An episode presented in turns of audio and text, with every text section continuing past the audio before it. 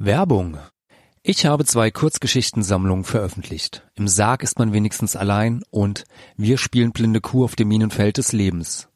Beide Bücher sind in der Edition Subkultur erschienen und sind überall im Buchhandel erhältlich. Oder natürlich direkt bei mir, wenn ihr ein signiertes Exemplar haben wollt. Wer mich live lesen sehen will und in Dresden oder Umgebung wohnt, sollte am 22. April in Dresden ins Rieser e.V. kommen. Dort werde ich gemeinsam mit Britta Avalon Kagels, Anne Zückert, René Seim und Joe Hawkins auftreten. Der Eintritt beträgt 8 Euro, es gelten die dann aktuellen Corona-Regeln. Und jetzt viel Spaß mit dem Politox Podcast.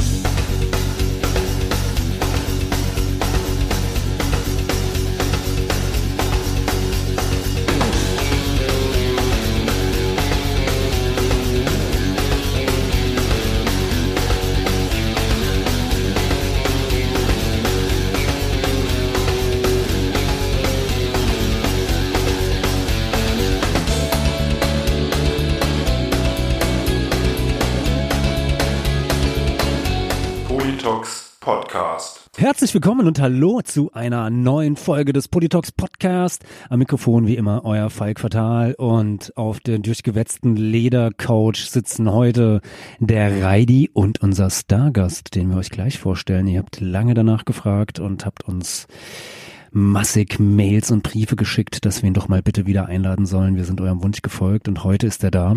Aber erst einmal, Reidi, wie geht's dir? Ja, ich bin auch, also dass wir Gäste aus Hamburg-Blankenese haben, die mal Deutschland sucht den Superstar, wie sag mal, gecharged haben, äh, gejudged haben, nicht gecharged.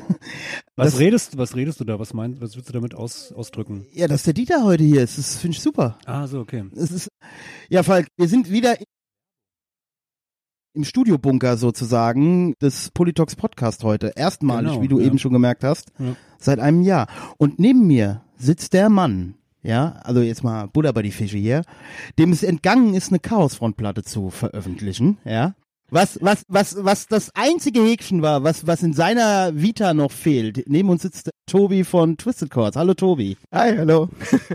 Irgendjemand muss euch ja aus eurem, aus eurem Gästeloch rausholen. Ja. Wo ihr weiter über Hunde reden müsst. Ja. Ah, du warst wohl dann kein Freund der Hundefolge. Ja, ich, bin, ich bin generell kein Hundefreund. Das macht dich schon mal sehr sympathisch, Tobi. Raus. das war der Ja, Politox-Podcast weil- diese Woche. Ja, schön bei euch. Weil, weil, weil Reidi hat sich, ja, hat sich von seinem, seinem Hund und Frau hier vorhin hinbringen lassen. Und Von meinem Hund vor allen Dingen Ja. habe ich mich hier bringen lassen. wenn du, wenn du fünf Minuten früher gekommen wärst, dann hättest du sogar noch den Reidi mit seinem Hund rumtollen gesehen, ja. Genau, ich auf der Wiese rücklinks und der Hund auf mir drauf. Genau. so war das, genau. So war das, ja. Und genau. Dann, Falk, wir sind ja, wie gesagt, heute hier endlich mal wieder live und in Farbe zusammen. Sonst kann man uns ja nur, in letzter Zeit können wir uns ja nur per Remote irgendwie miteinander verbinden, Ja. weil wir wissen ja, die Maßnahmen ne, in Corona-Zeiten und all diese Floskeln. Da machen wir das ja zum Beispiel auch jede Woche, also mal abgesehen von diesen 14-tägigen Folgen hier, die man natürlich kostenlos hören kann, kann man uns ja auch bei Patreon unterstützen unter www.patreon.com slash polytalks. Diesmal habe ich es unfallfrei hingekriegt. yeah. Schon ab zwei Euro im Monat kriegt ihr jeden, jede Woche noch eine extra Folge und Folgen wie diese bekommt ihr früher, wenn der Falk das mit dem Schneiden früher schafft. Aber das klappt eigentlich immer. Das klappt eigentlich immer, genau. Ja, Tobi, was machst du jetzt eigentlich hier? Ich wurde eingeladen. Ach so! so war das. Na gut. Ja, weil wer ein bisschen, ein bisschen so die, ich sag mal so die, die Punkrock-Welt in Deutschland oder die deutsche Punkrock-Welt so ein bisschen verfolgt und da sowas, was Labels, was Bands und so machen. Äh, da hattest du ja Anfang des Jahres praktisch so eine kleine Bombe fallen, fallen lassen, zumindestens kam das bei einigen äh, so an, dass du ja Twisted Chords zum Ende des Jahres, also Ende 2022, ja, einstellen wirst, aufhören wirst mit, mit der Labelarbeit und ja, dich jetzt praktisch dann mit deinen Millionen ins, als Privatier dann nur noch begnügen wirst und ja, und da dachten wir uns natürlich, da müssen wir doch jetzt mal ein bisschen, ein bisschen nachhaken. Was ist der Grund dafür, dass der Tobi diesen gewagten Schritt gerade jetzt unternimmt? Und ja, du hast ja auch dann sofort gesagt, ja, ey, cool, machen wir, ich komme vorbei und dann können wir das hier in der Folge abfrühstücken, dann muss ich das nicht jedem einzeln erzählen. Und ja, oder habe ich das, habe ich das jetzt falsch zusammengefasst? Nee, genau. Ja, hast ja, du, ja. hast du erstmal alles richtig zusammengefasst. Genau. Ja, woran lag, woran lag's denn? Liegt's jetzt daran, dass du mit uns keine Platte machen konntest oder hat sich die Frontplatte so schlecht verkauft?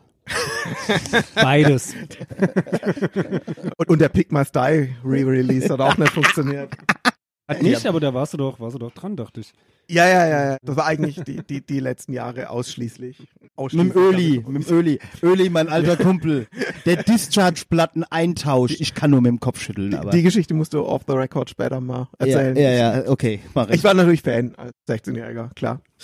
Nee, oh je. Also es sprengt, es sprengt so ein bisschen fast schon den Rahmen irgendwie. Es gibt einen Haufen Gründe irgendwie. Es gibt, es gibt so einige, einige private Sachen, die, die einfach mit einem, mit einem Label, mit dem Zeitaufwand und so, wie es die letzten Jahre war, kaum mehr vereinbar sind. Es gibt ganz, ganz, ganz viele Gründe, was Vinylproduktion angeht, was in Teilen ja auch schon Bieber in seinem Podcast Mhm. mit dir angerissen hatte, was generell die Entwicklung angeht, sei es bei, bei Vinyl, sei es bei Tonträgern an sich. Das ist ein sehr, sehr breites Feld irgendwie und die Summe aus all dem, genau, ist im Prinzip, oder das Ergebnis aus all dem ist im Prinzip eben zum Jahresende aufzuhören. Und vielleicht kann man das, weil das tatsächlich viele so ein bisschen den falschen Hals gekriegt haben oder nicht, nicht so verstanden haben, wie ich es kommunizieren wollte, als erstes auflösen.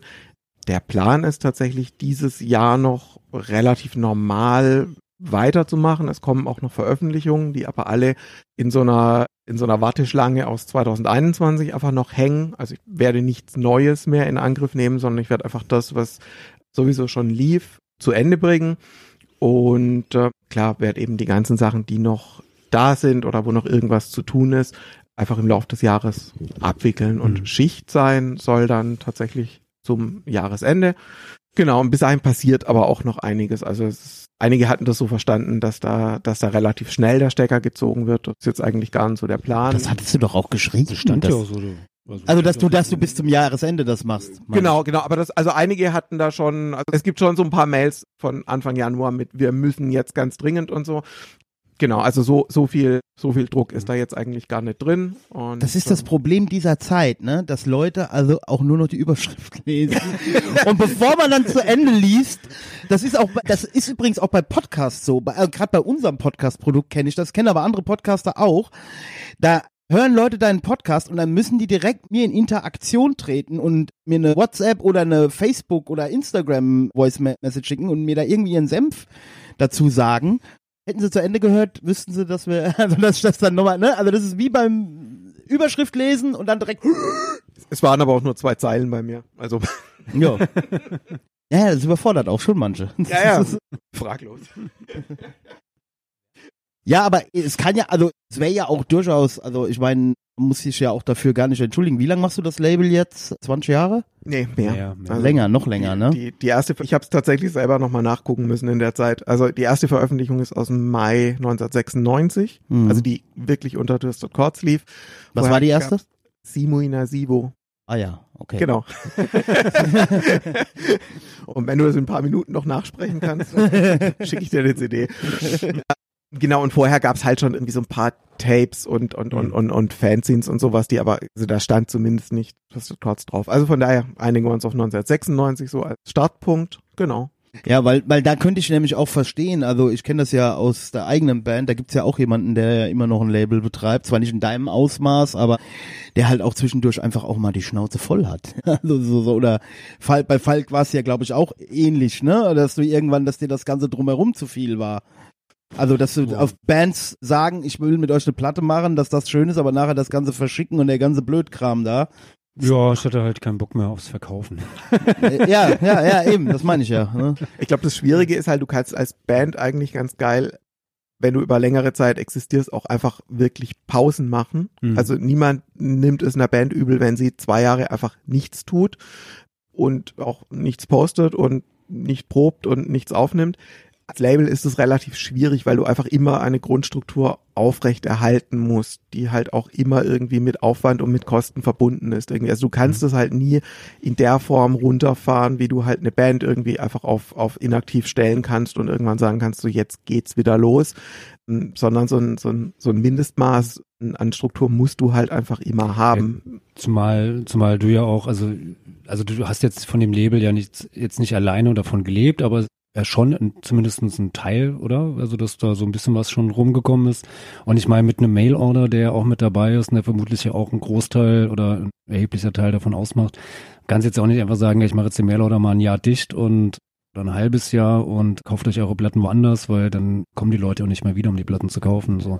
Genau, ich glaube, das ist dann relativ schwierig, da wieder wiederzukommen irgendwie, klar, weil da schon eine, also da, da ist ja auch die Erwartungshaltung dahinter, dass so eine gewisse Aktualität da ist, dass du irgendwie ein paar Sachen da hast und so. Wobei das tatsächlich ein Teil ist, den ich in den letzten Jahren ja schon massiv runtergefahren hatte. Also Mailorder in dem Sinne, wie das vielleicht mal war, dass du da halt auch die neue LP von XYZ zum Release-Tag kriegst oder so, das war es ja schon gar nicht mehr. Also das ist ja schon mehr und mehr irgendwie auf so ein Level unter, dass es halt vor allem um die eigenen Veröffentlichungen ging und dazu halt noch so ein paar Sachen kamen, aber ohne den Anspruch, dass das jetzt irgendwie zum Release-Tag irgendwie hier stehen muss oder so. Das, das war die letzten Jahre schon nicht mehr. das war im Prinzip auch schon eine Konsequenz aus dieser ganzen Entwicklung eben der letzten Jahre, dass das zeitlich ganz schwer aufrecht zu erhalten war und da auch ganz viele ganz viele Produktionsdinge einfach passiert sind, die, die für mich so kaum tragbar sind. Sag doch mal Zeitaufwand, weil das ist vielleicht, was sich ja manche gar nicht so,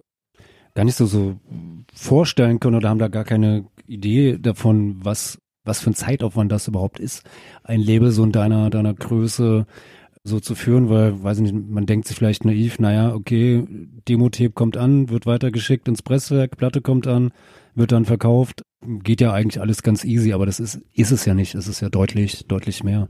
Nee, du bist es halt immer. Also dadurch, dass ich das ja auch alleine gemacht mhm. habe, also es ja keine Bereiche gibt, die jetzt irgendwie komplett selbstverantwortlich bei anderen lagen oder so, ist das schon alles immer auch irgendwie bei mir gelegen. Also auch trotz, dass es viele Leute gab, die da irgendwie geholfen haben in einzelnen Bereichen.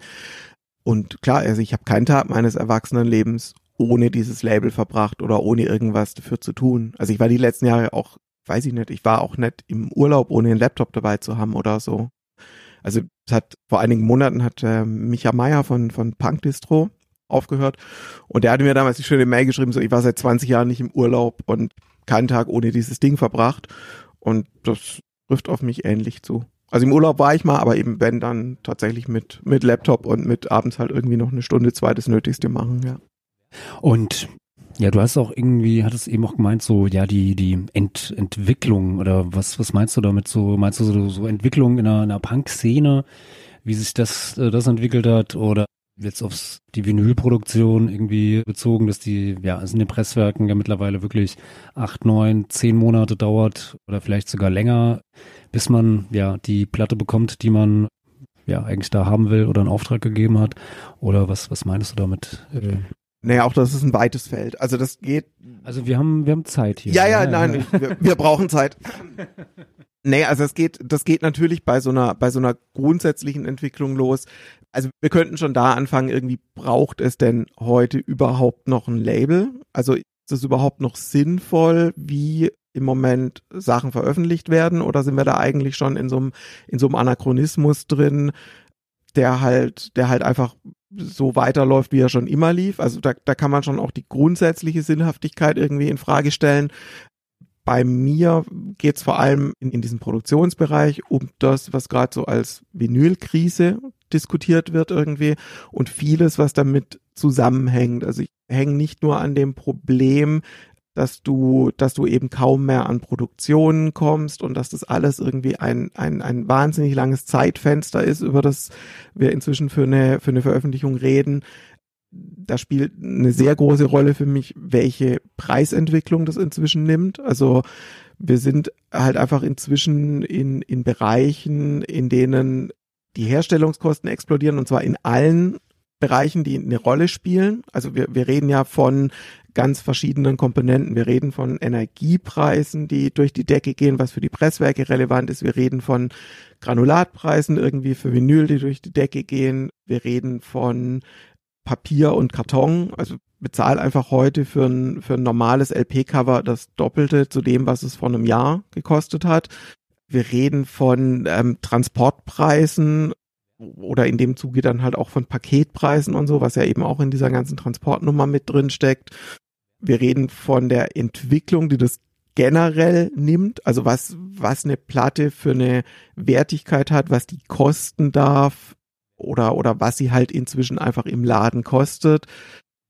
Wir können drüber reden, irgendwie, was, was Vinyl vielleicht generell für eine Bedeutung mal hatte irgendwie und heute hat. Also ich nehme das halt heute sehr als ein, als ein, als ein Lifestyle-Produkt wahr, was, was gut aussehen muss und was man auf Insta irgendwie schick präsentieren kann, was aber gar nichts mehr Tonträger als solchem zu tun hat. Also wir sind einfach in einem, in einem sehr weiten Feld von Entwicklungen, die zumindest nicht meine sind. Ja, das mit dem Lifestyle-Produkt gut. Ihr nehmt das über Inst Also mir fällt übrigens mittlerweile sehr stark auf, was ein Glück, manchmal blind zu sein, dass man diesem ganzen ja, ich hätte auch nie gedacht, dass ich das sage, aber das, was da so bei Insta passiert, ich krieg davon ja vieles gar nicht mit, weil mich Insta halt null interessiert. Aber zum Beispiel das ist mit dem Vinyl als Lifestyle-Produkt. Klar, das kann ich mir schon denken und ich weiß ja auch, ne, diese Record Release Days und so, wo dann irgendwelche eingeschwungen, was weiß ich, Genesis-Platten nochmal ver veröffentlicht werden und so. Aber, also, in unserer Szene war das ja schon, also diese Sammler, also jetzt nicht Lifestyle, aber die da so einen Kult drum gemacht haben, die gab's ja auch schon immer. Also hat das so drastisch, sind das so viele mehr geworden? Oder ist das einfach dadurch, dass die kommerzielle Musikindustrie das jetzt halt einfach wahrscheinlich eher der, der Punkt, dass die das wieder für sich entdeckt haben, ne? Alles so ein bisschen, ja. Also ich glaube, wenn man das runterbricht auf so eine auf so eine Punk-Szene oder so, ich glaube schon, dass es da auch diese Entwicklung gibt hin zu noch mehr Farben und noch mehr Limitierung und noch mehr Gimmicks und noch mehr Unsinn, der irgendwie dazu muss und das schon auch, auch in diese Lifestyle-Richtung geht.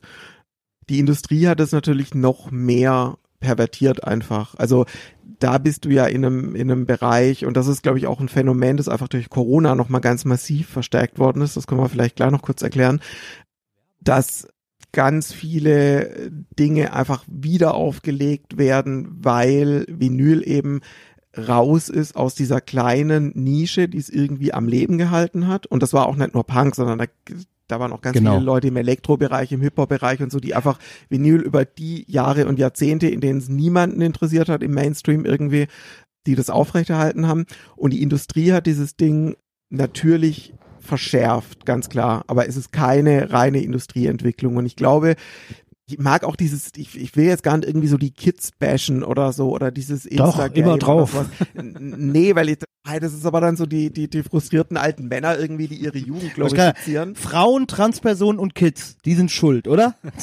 aber, aber, aber, aber sammeln und Vinyl sammeln, hey, das ist, das ist eine Männerbastion. Also, das war jetzt Ironie off, ja. Bevor wir hier wieder Leute mit Schreitaste anhaben, jetzt sich nur das rausnehmen und dann sind wir wieder, dann geht's, ist wieder, ist wieder vorbei.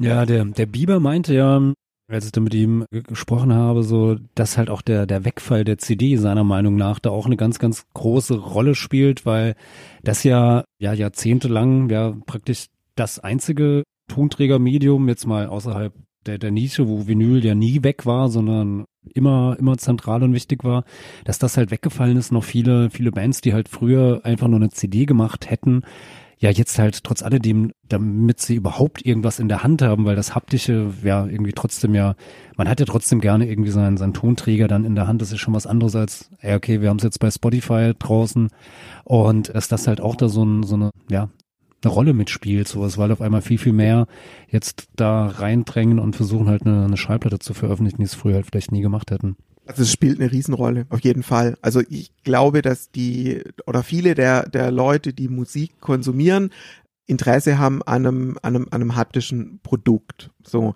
das gilt aber auch für andere Bereiche. Also ich würde auch behaupten, dass ein E-Book nie ein ein gedrucktes Buch verdrängen wird oder so. Also ich habe nicht wahrgenommen, dass jetzt, dass jetzt Verlage irgendwie mit E-Books plötzlich viel, viel, viel besser fahren als mit dem, mit dem eigentlich gedruckten Buch oder so. Also ich glaube, das Bedürfnis nach einem, nach einem haptischen Produkt ist da und ist auch in der Musik Ich, da. ich weiß ja nicht, ob, ganz kurz noch eine Ja. Sache, ich weiß ja nicht, Falk, wie es dir geht. Vielleicht ist das ja auch nur unsere Generation, aber für mich ist das auch immer noch so. Also auch heute noch im Vergleich zum 93, wie wir angefangen haben. Für mich bist du halt auch erst irgendwie eine relevante oder nennenswerte Band, wenn du einen Tonträger draußen hast. Also nur, weißt du, nur, nur dieses bei Spotify zu sein. Ich weiß nicht, wie es heute bei den Kids ist, aber ich glaube immer noch mal, das ist halt noch mal, guck mal, wir haben eine Platte. Ja, so. Also vielleicht kann man den, vielleicht muss man den Hip-Hop-Bereich da außen vor lassen. Ich glaube, da funktioniert das tatsächlich Genau. noch so über Genau. das ein paar Einzelsongs und du damit schon eine Wahnsinnsaufmerksamkeit hast. Für jetzt sagen wir mal irgendwie Rockmusik, also ein ganz, ganz weites Feld. Da, da würde ich das so stehen lassen. Mhm. Ja, dass es um eine richtige Platte geht, dass es um, um einen haptischen Tonträger geht und dass du, dass du, dass du halt schon sehr in diesem Bereich bist, die Leute wollen was in der Hand haben. Und da sind wir genau in dem Bereich, dass die CD eben zusammengebrochen ist, in nahezu allen Bereichen. Also vielleicht gibt es noch so ein bisschen im Metal oder so, wo glaube ich eher noch CDs verkauft werden. Und im Schlager und Volksmusik. Und ja, genau, und, und so in, in, in, genau, in der Volksmusik mit Sicherheit auch noch. Und da ist dieses, dieses Wegbrechen der CD auf jeden Fall ein großer Faktor irgendwie. Und das andere ist, was da, glaube ich, viel zu wenig diskutiert wird, warum das aus Labelsicht und auch für große Labels dann plötzlich irgendwie wieder interessant geworden ist.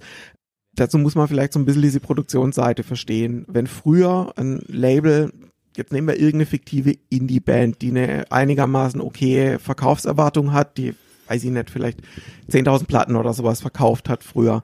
Dann haben die, dann haben die 9.000 CDs verkauft und vielleicht noch 1.000 LPs verkauft und noch so ein bisschen Krimskrams, Zweitverwertung, hier Snippet im Werbespot, was weiß ich, und vielleicht noch irgendwie ein bisschen was digital oder so. Das war so die, die, die Basis. Und dann ist ein Label hergegangen, hat sich überlegt, irgendwie so, okay, wir haben hier Produktionskosten, wir haben hier Studiokosten, Masteringkosten, Werbung und, und, und.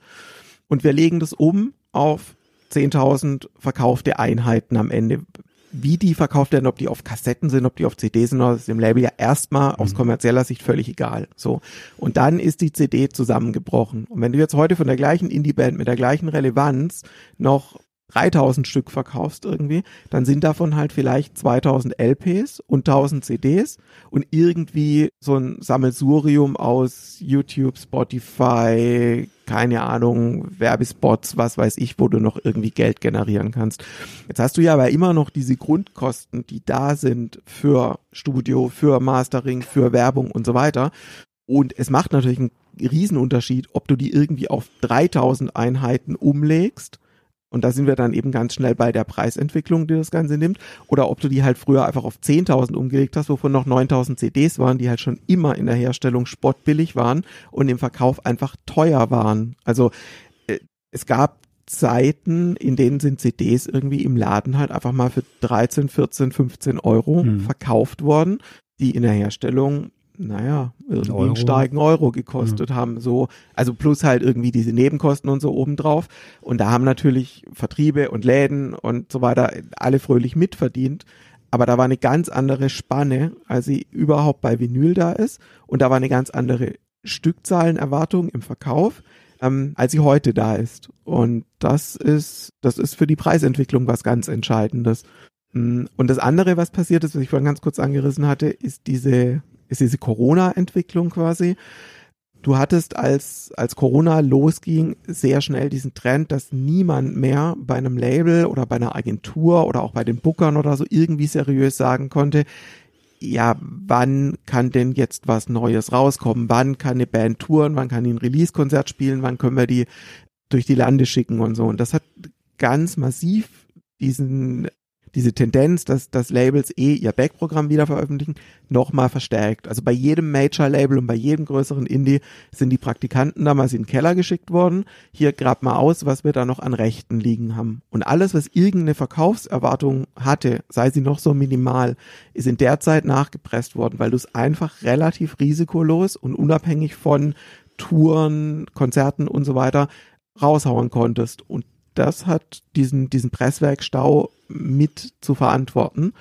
Und da ist auch diese Tendenz, die Phil Collins LP zum 800. Mal neu aufzulegen oder die 145. Nevermind Pressung in grün-blau zu machen. Ich hoffe, dass da halt Heinz, noch mal verschärft aus aktuellem worden. Anlass hoffe ich, dass Heinz Rudolf Kunze das auch nochmal macht in einem Kompendium.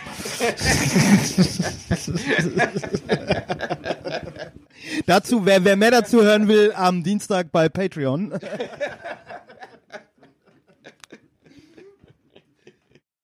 Wobei ich jetzt gesehen habe bei Spotify, um das nur kurz, bevor ich dich weiterreden lasse, es kam jetzt auch tatsächlich noch mal irgendwie sowas wie eine EP mit seinen größten Hits. Hier finden Sie Mabel, Dein ist mein ganzes Herz, die gibt's bestimmt auch als Sammelvinyl.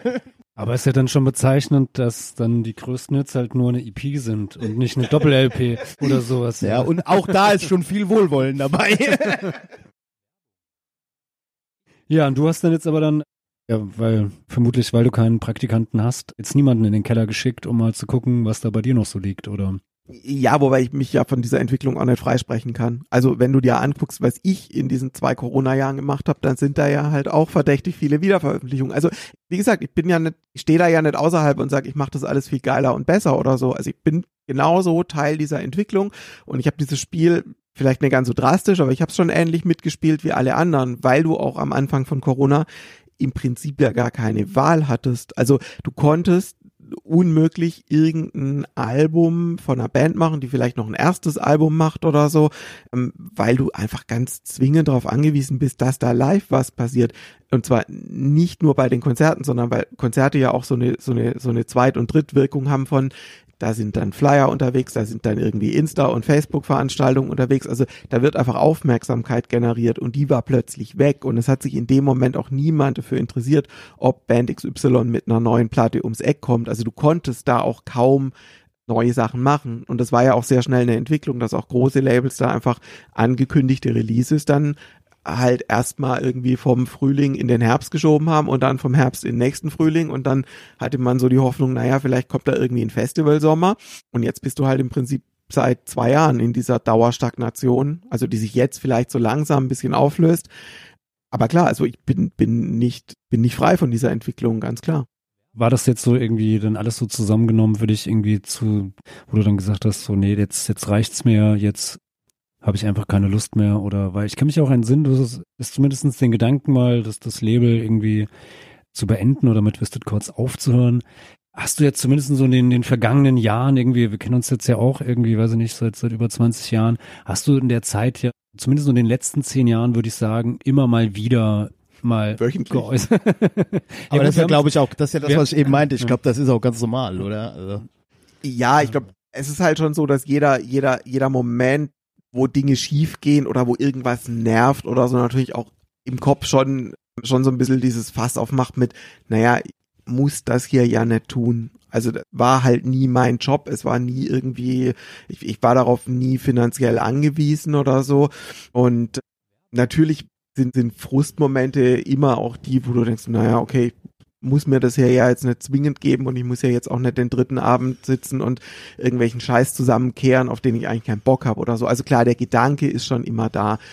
Verstärkt ist der tatsächlich in den letzten zwei, drei Jahren, weil dieser Faktor Zeit und das, was sonst so bei mir drumherum passiert ist, irgendwie da schon einfach immer heftiger irgendwie reingekickt hat irgendwie und ich einfach ganz oft so Momente hatte, wo ich dachte, ich komme jetzt überhaupt nicht mehr rum irgendwie und Ja. es lässt sich jetzt gerade überhaupt nicht mehr irgendwie. ich glaube, da muss man auch mit der Selbstausbeutung, ne? Das ist halt ja auch so ein Ding, also als, als Stichwort, ne? Dass man da, also Belastung, sagen wir mal, ich weiß nicht, du bist jetzt 45, 46, 47? 43. Drei, oh, echt? Ey, ich kenne dich, also zumindest so vom Sehen ja noch, ich dachte immer, du bist älter, okay?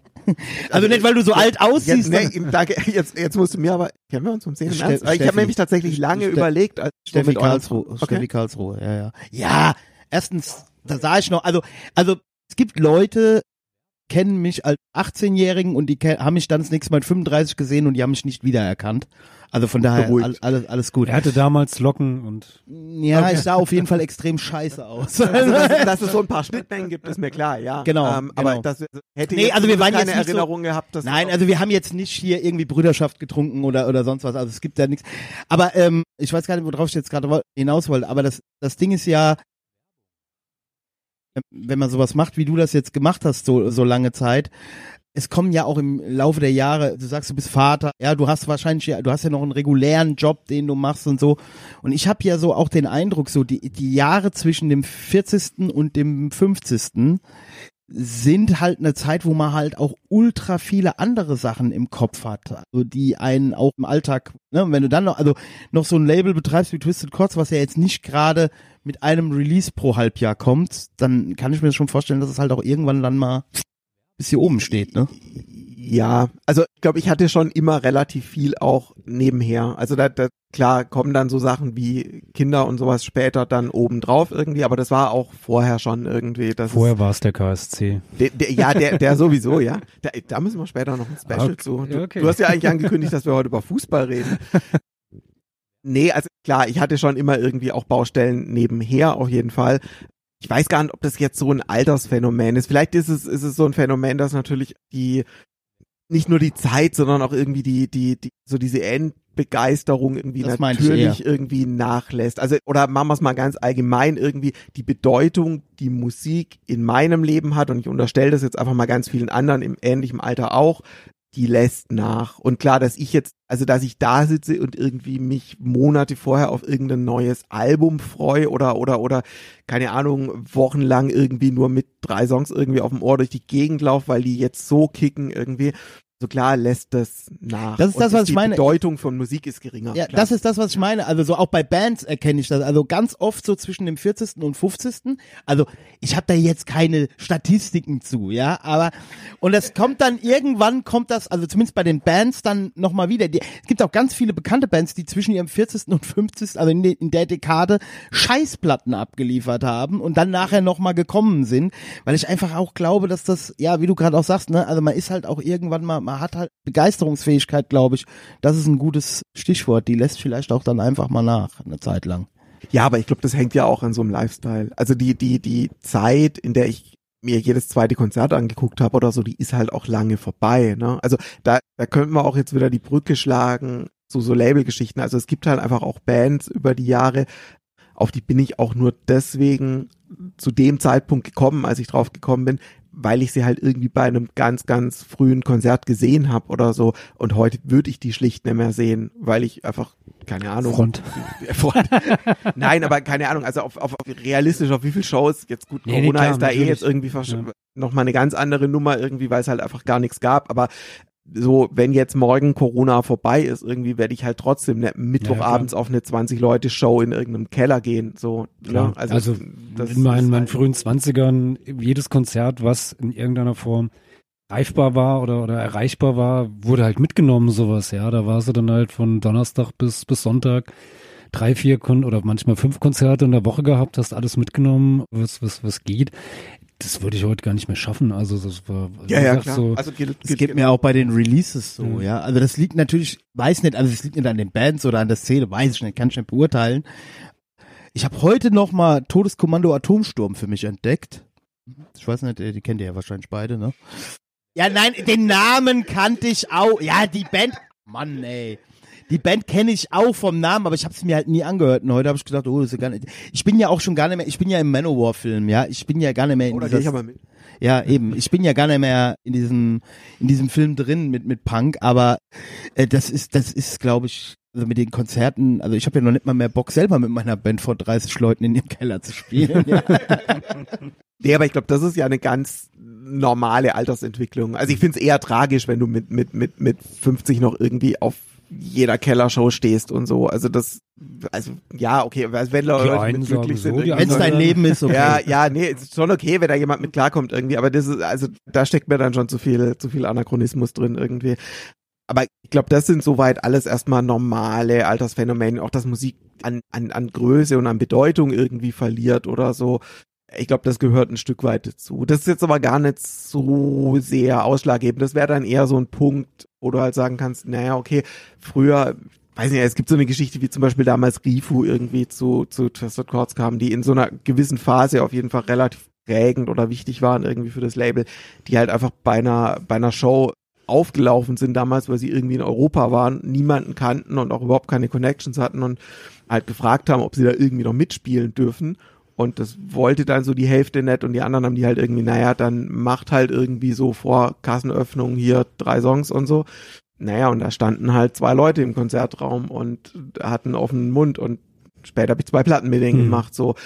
Das ist was, was mir heute so einfach nicht mehr passieren würde. Ja. So, die würde ich entdecken, wenn sie irgendwie eben nach den zwei Platten bei irgendjemand anderem groß wären. War übrigens äh, geile Band. Ja, also zumindest die eine Platte habe ich auch noch. Ja. Und wie, wie ist das jetzt, wo jetzt so dass das Ende ja so ein bisschen, bisschen absehbar ist? Also wird schon festgestellt, du bist 43, 96 hast du angefangen, das heißt über 25 Jahre das Label, das heißt also Twisted Chords ist ja ein ganz entscheidender Teil für über die Hälfte deines, deines Lebens und spürst du da jetzt schon so ein, so ein bisschen Wehmut, dass du denkst, so, ah, in so einem halben, dreiviertel Jahr ist das vorbei oder ist es jetzt eher umgekehrt so, so Vorfreude, so, ah, jetzt noch irgendwie das, das Dreivierteljahr irgendwie durchhalten und dann habe ich mit dem Mist nichts mehr zu tun, so wie, wie ist da so deine Gefühlslage? bin, bin es ganz oft gefragt worden. Ich weiß mich da selber nicht so richtig zu lesen im Moment. Also es es ist schon es ist schon präsent und klar irgendwie so. Ich habe auch einen relativ straffen Plan mir mal aufgestellt, was bis wann erledigt sein muss und so. Also weil es da auch ganz viel ja um irgendwelche laufenden Verträge geht und so, die man halt irgendwie rechtzeitig kündigen muss und so weiter. Aber so kopfmäßig, ich bin im Moment weder weder wehmütig noch noch noch hänge ich dem so richtig nach, hängt aber glaube ich sehr damit zusammen, dass es einfach im Moment noch ganz normaler Betrieb ist. Also da sagen, fra wir fragen nochmal, wenn das vier genau, Monate also vorbei frag, frag ist. mich das, frag mich das nochmal im halben Jahr, Mhm. weil dann ist zumindest kein nächstes Projekt oder so da, an, an, an dem ich irgendwie arbeiten muss, sondern dann geht's ja wirklich eher nur noch darum, irgendwie äh, klar Schiff zu machen. Wahrscheinlich fühlt sich's da nochmal ganz anders an. Im Mhm. Moment irgendwie bin ich da eher so ein bisschen gefühlstaub, weil es aber halt einfach Normalbetrieb ist oder dadurch, dass parallel halt einfach schon so ein paar Sachen abgewickelt werden, es eher mehr ist als weniger. Und also das, das Einzige, es fühlt sich ganz geil an, irgendwie mit leeren Regalen zum Wertstoffhof zu fahren. Das, das kann ich schon sagen, ja. Kannst du, kannst du ein Instrument spielen? Nee. Ich habe mal mit elf oder zwölf oder so mal versucht, irgendwie Schlagzeug zu lernen, weil so ein paar Leute um mich herum. Okay, Ähm, das wäre schlecht, weil sonst, also wenn dir langweilig wird, ne, also du kannst bei uns einsteigen, ist kein Problem. Ja, aber also ähm, es, es gäbe jetzt ein, zwei Menschen irgendwie, die auch heute noch um mich rum unterwegs sind, die könnten über meine Schlagzeugkünste erzählen. Es war, es war sehr, sehr, sehr tragisch. Also dann vielleicht Flöte konnte ich auch nicht so richtig in der Na. Grundschule, aber vielleicht eher, eher Flöte als Schlagzeug. Singen Okay. kann ich auch nicht. Ja, ist, ja, ist ja eine Grundvoraussetzung. Ja, außerdem auch noch auf Bühnen stehen ist auch nicht meins. Ja, ja, du kannst auf Also vor der Bühne einer, stehen. der- einer der Gründe, Labels zu machen, ist ja eben nicht auf einer Bühne stehen Genau. zu müssen. Konzertladen oder oder oder Ja. oder Label oder oder, oder, Fernsehen. oder halt, weil die eigene Band von der kompletten Plattenindustrie komplett verkannt wird, dass man dann sein eigenes Label gründet, um es dann allen zu zeigen und Weil die man eigene einfach mal einen Band. Tape-Sampler machen wollte, so Aber- begann das bei Frontcore. Ja, bei, bei Matula Records auch. schon. so. Ken, kenn ich. Aber als der Flug dann den ersten EP-Sampler gemacht hat, habe ich gesagt, so, jetzt bin ich raus. Das ist mir zwar anstrengend. War tatsächlich so. Ich habe den großen Fame und die große Kohle verpasst. So ein Pech. So. Ja, aber also ich, ich, ich glaube schon, mich so weit lesen zu können, dass die Wehmut da auch noch kommt und Mhm. so. Also klar, das Ding war so, so, so wichtig und so prägend und über einen so langen Zeitraum. Also natürlich wird es nicht einfach irgendwie so auslaufen und nichts mit mir machen, ganz klar. Also ich glaube, da haben sogar manche andere mehr, mehr Sorge um mich als ich, als ich selbst um mich gerade. Aber also jetzt zumindest fühlt es sich nicht so an. Ich glaube, das kommt später. Und wird es dann noch irgendwie so, ein- so ein großes Abschiedsfest geben oder Knall. falls das nein. überhaupt, nein, okay. Nein. Ist auch irgendwie blöd, ne? Dann heulen da alle rum und weißt du noch damals und am Ende wird geweint und Also was mir tatsächlich bocken würde, aber das ist es dann eher so für ganz langfristig. Also irgendwann muss ich mal anfangen, Geschichten aufzuschreiben, was ich Mhm. leider nie gemacht habe, irgendwie und heute jetzt nur so aus der Erinnerung rekonstruieren könnte. Das würde ich vielleicht irgendwann mal aufschreiben oder aufnehmen oder so, aber ne, also irgendwann. Ja, mach mal auf jeden Fall. Also ich meine, dass du das schreiben kannst, ähm, weiß ich zumindestens. Ja, ein paar andere ja auch, die Aber das wir ja schon beim Fußballblog. Oh ja, ich befürchte hier was. Ja, da können wir dann später nochmal drauf kommen. Ja, ähm, du hast gesagt, du hast jetzt auch noch, sind noch, noch einige, einige Platten so im, im Presswerkstau stecken geblieben, die jetzt so peu à peu ja raus rauskommen. Also eine ist ja, glaube ich, kürzlich erschienen, irgendwie von von Dover. Was kommt denn da jetzt dann? Was können wir uns denn noch so jetzt in den nächsten Monaten bei Twisted Chords freuen oder ist das noch alles streng geheim und wird dann Das hast du jetzt quasi exklusiv hier. Ich habe das noch gar nicht veröffentlicht, ne? Nee, also genau, es gibt diese Dover LP, die jetzt rausgekommen ist und es kommt relativ bald, aber noch ohne Termin, wie eine neue LP von La Fraktion aus Frankreich. uh, Und dann sind noch im Presswerk, das ist nämlich auch Teil dieses ganzen Presswerkstaus, zwei Rasterknast Wiederveröffentlichungen. Da gab es eine schon im äh, in 2021 und da kommen noch zwei. Und das war der eigentliche Plan, um aufzuhören. Danach sollte Schluss sein. Dann gibt's noch so eine Geschichte, die wäre ein extrem runder Abschluss, aber die kann ich wirklich noch nicht erzählen. Und die ist auch noch nicht so richtig sicher. Also wenn, wenn dann kommt da noch eine obendrauf, da müssen wir gucken. Ich sag Aber jetzt nix, ich sag jetzt nichts, aber ich hätte da einen Verdacht. Reden wir Hast, nachher hast du drüber. schon aufgenommen? Nee, nee, nee, nee, nee, nee, nee, nee. Ausnahmsweise. Also ich rede ja ungern über mich selbst und äh, über meine Band, aber ähm, nee, also das ist. Ja, ich habe da noch einen anderen Verdacht. Egal. Nee, also wenn, wenn, dann wäre diese eine auch tatsächlich wirklich sehr, sehr spät im Jahr, weil da sind wir ja halt wieder bei dem ganzen Presswerkstau. Müssen wir auch gleich noch erklären wahrscheinlich. hättest du Ähm, vermutlich jetzt schon im, im Oktober ins Presswerk geben müssen, damit du dann zum Weihnachtsgeschäft 2022 rauskommt. Ge genau, so, so in etwa. Aber eben, also die, die eine Geschichte, die steht noch so ein bisschen im Raum, aber die ist auch einfach nicht zu Ende besprochen mit einigen Leuten, die da, die da noch was zu sagen müssen. Und dann ist aber wirklich und definitiv und endgültig Schicht mit, mit neuen Sachen so.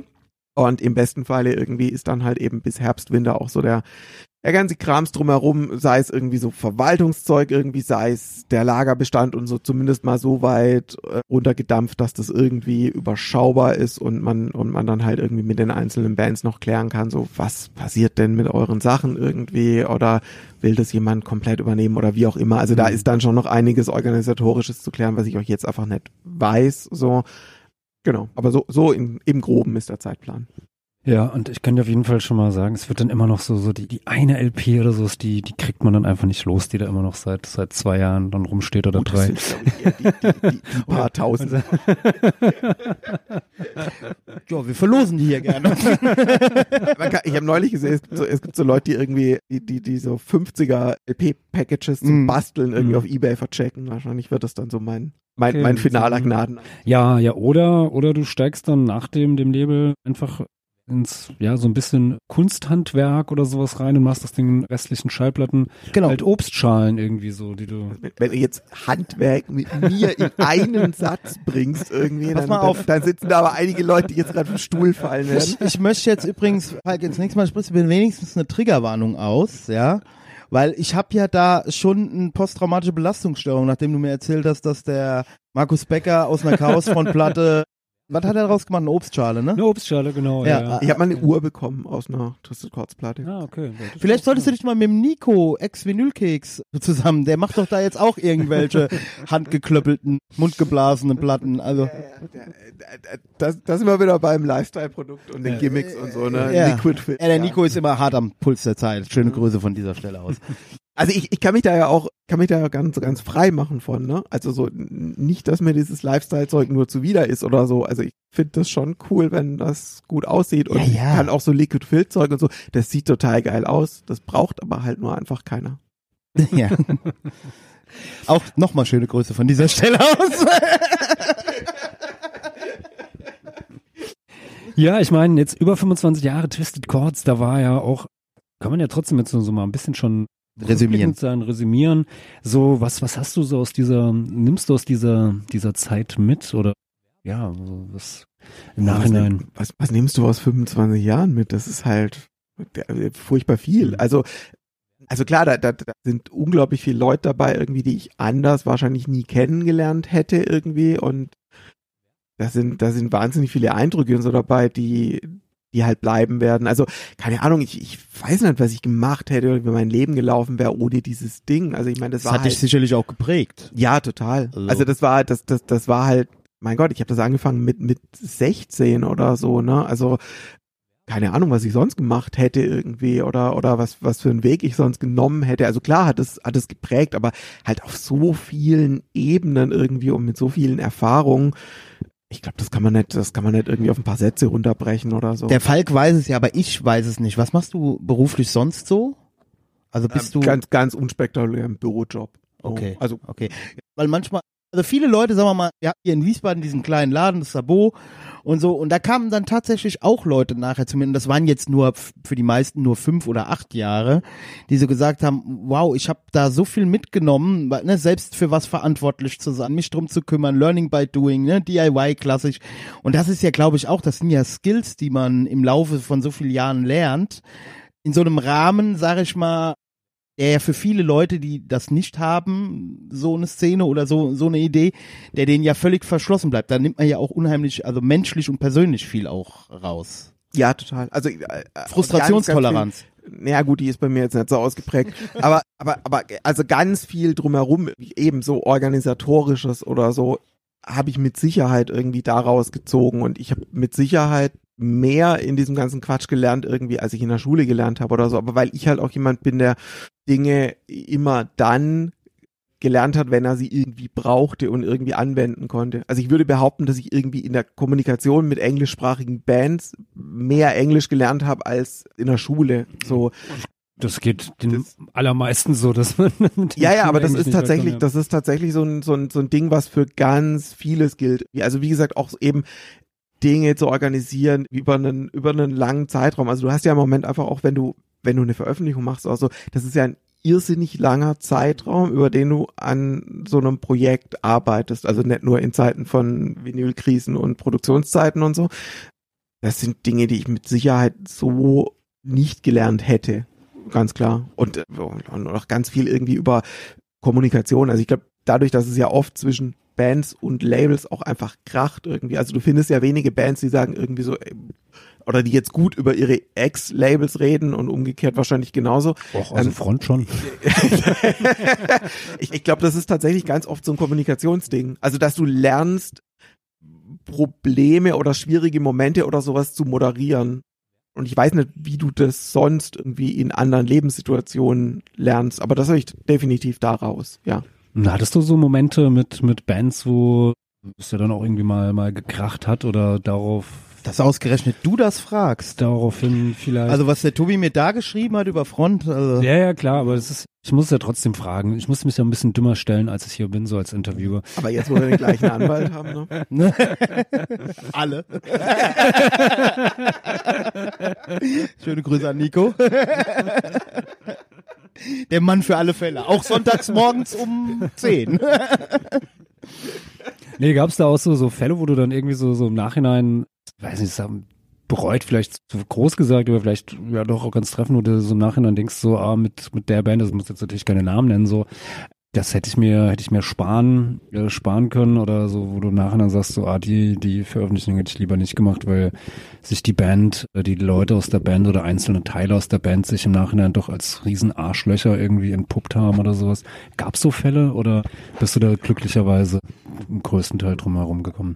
Also ga, ganz so dramatisch nicht. Also es gibt nichts, wovon ich mich jetzt irgendwie so kategorisch distanzieren müsste oder so, das nicht. Aber natürlich gibt's irgendwie immer wieder Momente, das ist das, was ich gerade mit Moderieren meinte, irgendwie, wo ein Moment, wo das auseinandergeht oder so, vielleicht bei manchen glücklicher läuft und bei manchen unglücklicher läuft irgendwie. Oder wo halt auch einfach, es, es gibt auch so ein paar Dinge, Bands gegangen sind, wo das total klar und folgerichtig war irgendwie und auch logisch und ich das auch verstehe, wo es eher darum geht, irgendwie, wann ist zu welchem Zeitpunkt was kommuniziert worden oder nicht kommuniziert worden oder so. Aber das ist, vielleicht ist das wirklich ein bisschen wie in einer Beziehung oder so, weil du ja schon relativ eng, naja, eng aufeinander hängst, oder du hast schon mehr miteinander zu tun und genauso wie halt irgendwie Freundschaften auseinandergehen können, halt auch im, im Unguten auseinandergehen können oder Beziehungen auseinandergehen können, geht's halt auch auf so, auf so einer Ebene vielleicht mit einer Band irgendwann auseinander oder so. Und da gibt's dann halt irgendwie Lösungen, die glücklicher sind und welche, die unglücklicher sind. Aber so, so einen richtigen Clash, nö, nö. Den, also den gibt's nicht. Nee, aber es gibt, es gibt Abgänge, die unglücklich sind, ja. Vielleicht, vielleicht auch genauso von meiner Seite. Also da gibt's mit Sicherheit auch Sachen, die, die nicht so gut gelaufen sind. Ja, wir könnten jetzt einmal die ganzen Bands, nein. Also, ich hol dir meine Zettel hier. Also, dass, Also, du da, dass du damals die Tonstörung-Platte gebootleggt hast, das haben dir einige übel. Nein, Quatsch. Das, die kommen gar nicht aus Karlsruhe. Aber da, da, da, da habe ich doch sogar extra ja. bei der Matrize. Aber die kommen gar nicht aus Karlsruhe. Ich glaube, die kommen mir nur irgendwo aus Stuttgart oder so. Egal. Das ist eher. Ich habe letztens so eine Doku gesehen, da waren die. Oh mein Gott, ey. Furchtbar. Aber, aber also ich, der Name klingelt noch so ganz, ganz duster Ja, im Hintergrund. ja, ja. Irgendwie so. Die- die waren jetzt auch also ir- irgendwie Stuttgart oder so die Ecke war Ja, das ja. schon, ja. Was Ja, war ja. das? Fascho? Ton Fascho, Fascho Band, Ja, ja. von denen war dieses, egal was von denen war. Philipp, Phil- nee, Philipp Schlaffer hatte die, hatte die letztens nochmal und war dann geschockt, was das für Bubis waren, ne? Weil man ja immer dann denkt, oh. denn, wie, wie hießen denn diese Typen da aus Bruchsal? Es gab in Bruchsal auch mal ein Label und eine Nazi-Band. Okay. Auch so ein 90er irgendwie. Aber das ist so, da war ich Okay, halt das auch sagt mir jetzt nichts. Ich kenne nur noch Walzwerk, aber die kamen ja aus Stuttgart auch. Hier die Walzbrüder, Boots and Braces, aber Mhm. Ja, gut. Also da gibt's wahrscheinlich viel da unten im baden-württembergischen Raum. Ja. Was ist denn das jetzt? Baden oder Württemberg? Nee, Baden, ne? Ja, wir baden. Ja, ja, Baden. Die, Ich habe in die anderen sind die anderen. Also, Genau, ja. genau. Jetzt, jetzt können wir über Separatismus reden. Ja. Vielleicht kommen wir jetzt zum Fußball. Schon mittendrin. Ja, dann würde ich, würde ich sagen, bevor wir, dass wir, ja, wie würde ich, haben wir noch eins, ganz kurz bei, bei Twisted Chords noch eins, zwei Fragen und dann würde ich sagen, hören wir uns, weil, ja, eine Weltpremiere an und dann können wir einfach über Fußball. Dann Fußball, ist Samstagnachmittag Fußball. Ja, ich meine, heute wäre normalerweise Bundesliga, aber Nee, wegen heute ist diesen- Nationalmannschaft. Ja, oder? aber wegen diesen scheiß Länderspielen. Ja, ist aber wir halt, sitzen äh, nur hier, weil heute Nationalmannschaft ist. Ja, das ist auch wahr. Ach so. Herr KSC.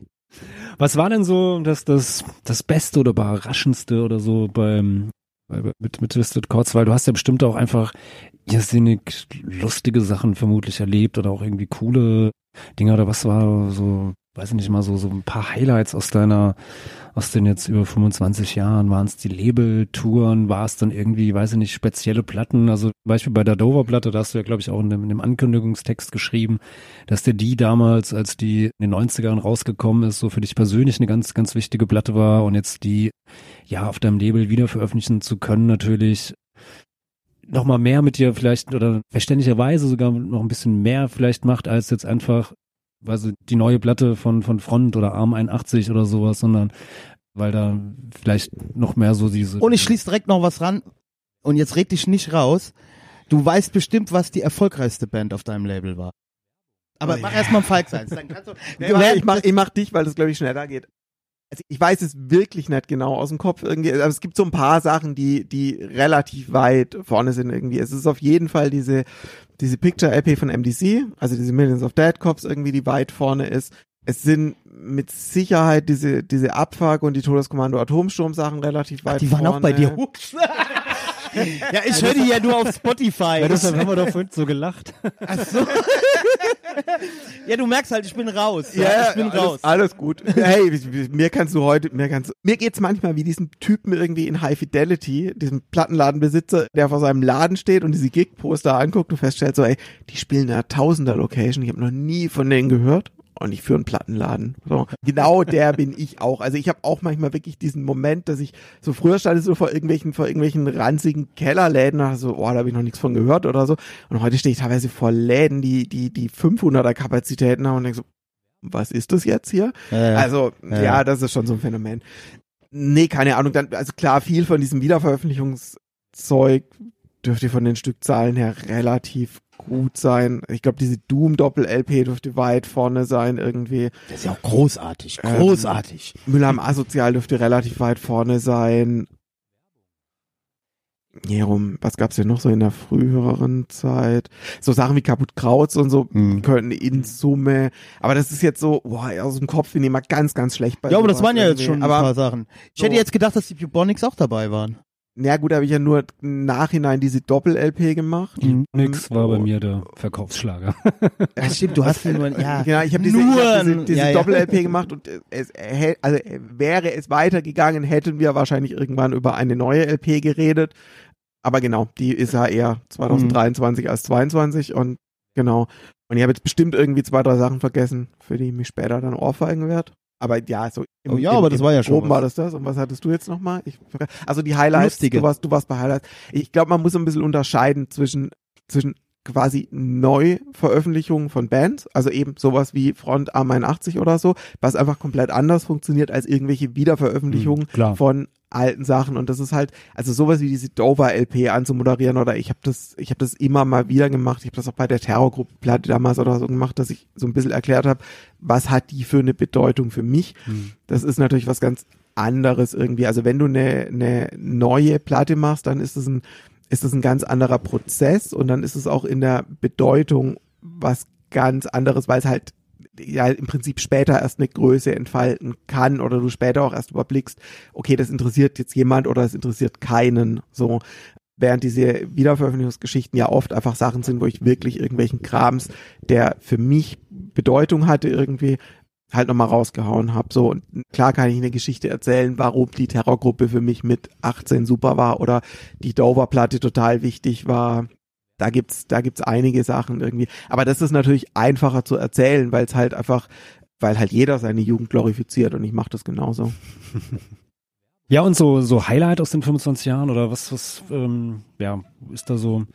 Da gibt's furchtbar viel. Also, also ich, ich kann jetzt nicht so das eine wirklich rausgreifen. Also es gibt furchtbar viele Sachen irgendwie, die, die, die total cool waren, die gemacht zu haben irgendwie, wo die Leute auch eine große Bedeutung für mich haben. Es war total cool, diese, diese Label-Touren und, und Festivals zu haben über die Jahre, weil sich das auch so ein bisschen aufgebaut hat, irgendwie aus so einer, naja, aus so einer, aus so einer halben Schnapsidee irgendwie, die dann halt einfach immer größer geworden ist und irgendwann eine richtige Tour draus geworden ist oder ein richtiges Festival draus geworden ist und so. Da waren natürlich viele coole Sachen dabei, weil man die Leute dann halt auch einfach immer wieder getroffen hat. Also das Schöne an den Touren war ja, dass es oft von Leuten vor Ort veranstaltet worden ist, zu denen es irgendwie einen Bezug gab und eben ein Haufen Bands dabei waren, zu denen es zu denen es einen Bezug gaben, die ich ja jetzt auch nicht alle Tage gesehen habe, sondern na, mit denen man zwar regelmäßig irgendwie im Austausch war, aber die ich halt auch irgendwie nur einmal im Jahr oder so getroffen habe. Also da, da sind schon viele, viele Highlights und das eine richtige, keine Ahnung. Okay. Ich bin gut bei sowas. Dann wollen wir dich doch gar nicht weiter festnageln auf das eine Highlight. Suchst Aber- du Zuschauerfragen raus? Nee, ich wollte jetzt hier elegant rüber moderieren zu La Fraktion, weil da hattest du uns ja ein Lied mitgebracht. Ich versuche jetzt nur den, den Stahlkoffer gesichert. genau, genau, genau. Ja, Politox exklusiv. Ja. ja, ja, wir sind auch sehr stolz. Wir sind eine, wirklich eine stolz. Weltpremiere. Ich versuche jetzt nur den, auf den, den Songtitel zu kommen. Ah ja. Den musst du vorlesen. Ich habe Französisch nach einem Jahr zitiert. Wie, bin, wie bin wird auch nur deswegen versetzt worden, weil der Französischlehrer meinte, wenn du gehst, kriegst du eine 4. Wenn du bleibst, dann gibt's eine reale Note und die reicht für sitzen bleiben. Okay. Ich hatte im ersten Halbjahr eine 2 und im zweiten Halbjahr eine 5. Also das war Das, das Fatale war, dass Französisch, glaube ich, entweder in einer siebten oder einer achten losging und das so die Phase war, wo ich eher temporär anwesend war. genau. Und bei mir Und war das dann der Zeitpunkt, wo ich dann auch den Schulast gewechselt habe. Aber wo, wo ich dann, also war mir so ähnlich so, ich hatte Französisch auch ab der siebten Klasse, war nicht so geil. Ja, war mir auch immer zu kompliziert, die Sprache, aber wo ich dann auf einmal dann doch ein bisschen angefangen habe zu lernen, war, als dann auf den Schüleraustausch ging nach, nach Frankreich. Da war das dann Oh, schon ganz Madame. Gut. Ja. Ja. Komm, jetzt mach mal hin hier. Ja, und zwar hören wir jetzt von der, von der neuen Platte, La, von La Fraktion, wie wird die Platte heißen? Ja, ist egal, die neue Platte werdet ihr mitkriegen. Die ist so brandneu, das wissen wir noch nicht. Wie heißt Und das? Et trop vieux pour mourir jeune. Genau das. Ja. Viel Spaß.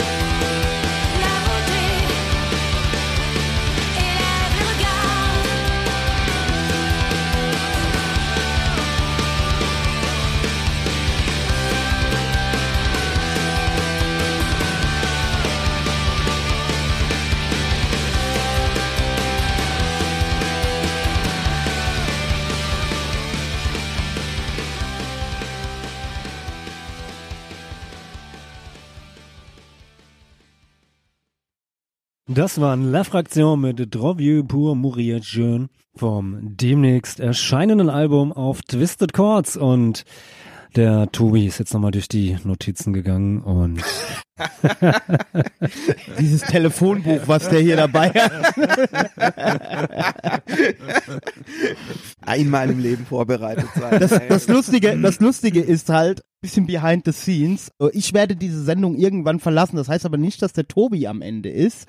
Das war halt so heute so, ich möchte nur kurz ganz sagen, es war halt cool, meine Frau musste nach Wiesbaden und ich habe jetzt auch gar keinen Stock mitgenommen und so und habe gesagt, naja, normal so anderthalb, zwei Stunden brauchen wir. So, dann haben wir mit einer Dreiviertelstunde Verspätung angefangen, was ja nicht schlimm ist. So, und jetzt habe ich eben gerade so, so mal so vorgefühlt und dann habe ich so gedacht so, naja, okay, jetzt sind wir eine Stunde dran, jetzt machen wir wahrscheinlich noch so eine halbe Stunde und jetzt habe ich aber erfahren, was der Tobi, wie viel Notizen der Tobi noch hat. Und da das ja hier ein Exklusivding ist, was der Tobi mit uns macht, möchte ich natürlich nicht unhöflich sein, aber ich glaube, ich werde das dann irgendwann verlassen und der Falk macht's dann fertig und macht den Tobi fertig und ich werde dann ganz gespannt den Rest noch hören und der Tobi verzeiht mir das sicher. Das ist sehr unhöflich von mir, ich weiß, aber ich habe draußen noch Frau, Hund und Kind sitzen. Alles gut. Du weißt, was das bedeutet. Ich will heute Nacht nicht auf der Couch schlafen.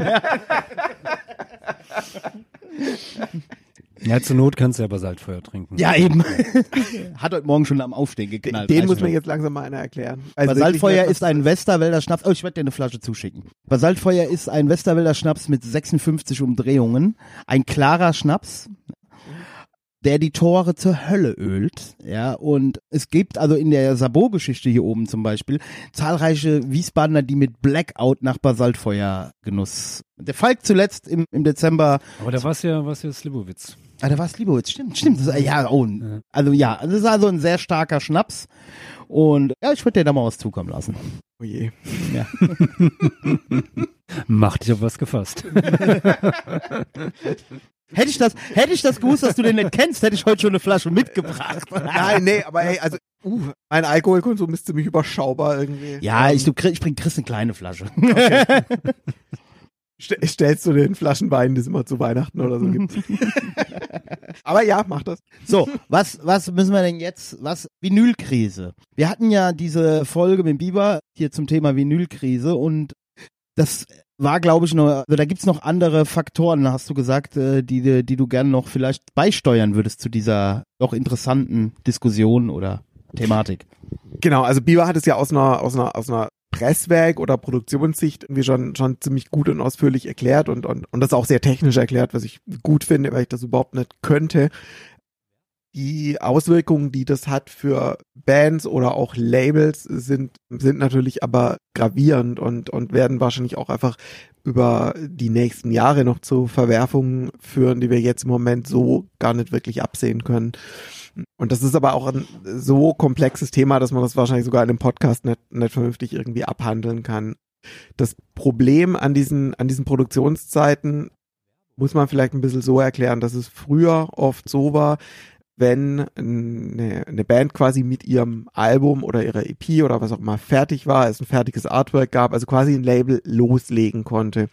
Dann hast du begonnen, hast das Ding irgendwie ins Presswerk, hast dann gleichzeitig begonnen, irgendwie eine, eine, eine Promo zu planen, konntest relativ verbindlich irgendwie Release-Termine festlegen, bei dem man halt vielleicht noch ein bisschen Puffer oder so eingerechnet hat, aber es gab so ein, so ein Timetable, der irgendwie mehr oder weniger funktionierte. Und ausgehend von dem konnte man dann eben auch Release-Konzerte, Touren festlegen, also alles, was so danach dann eben passiert. Und das ist mit dem, mit dem Anziehen dieser Produktionszeiten zunehmend schwieriger geworden. Und dieses Anziehen der Produktionszeiten ist halt auch ein Faktor der letzten vier, fünf Jahre schon. Also es ist nichts, was jetzt nur irgendwie im, im letzten Jahr oder so Das kam nicht passiert über ist. Nacht. So.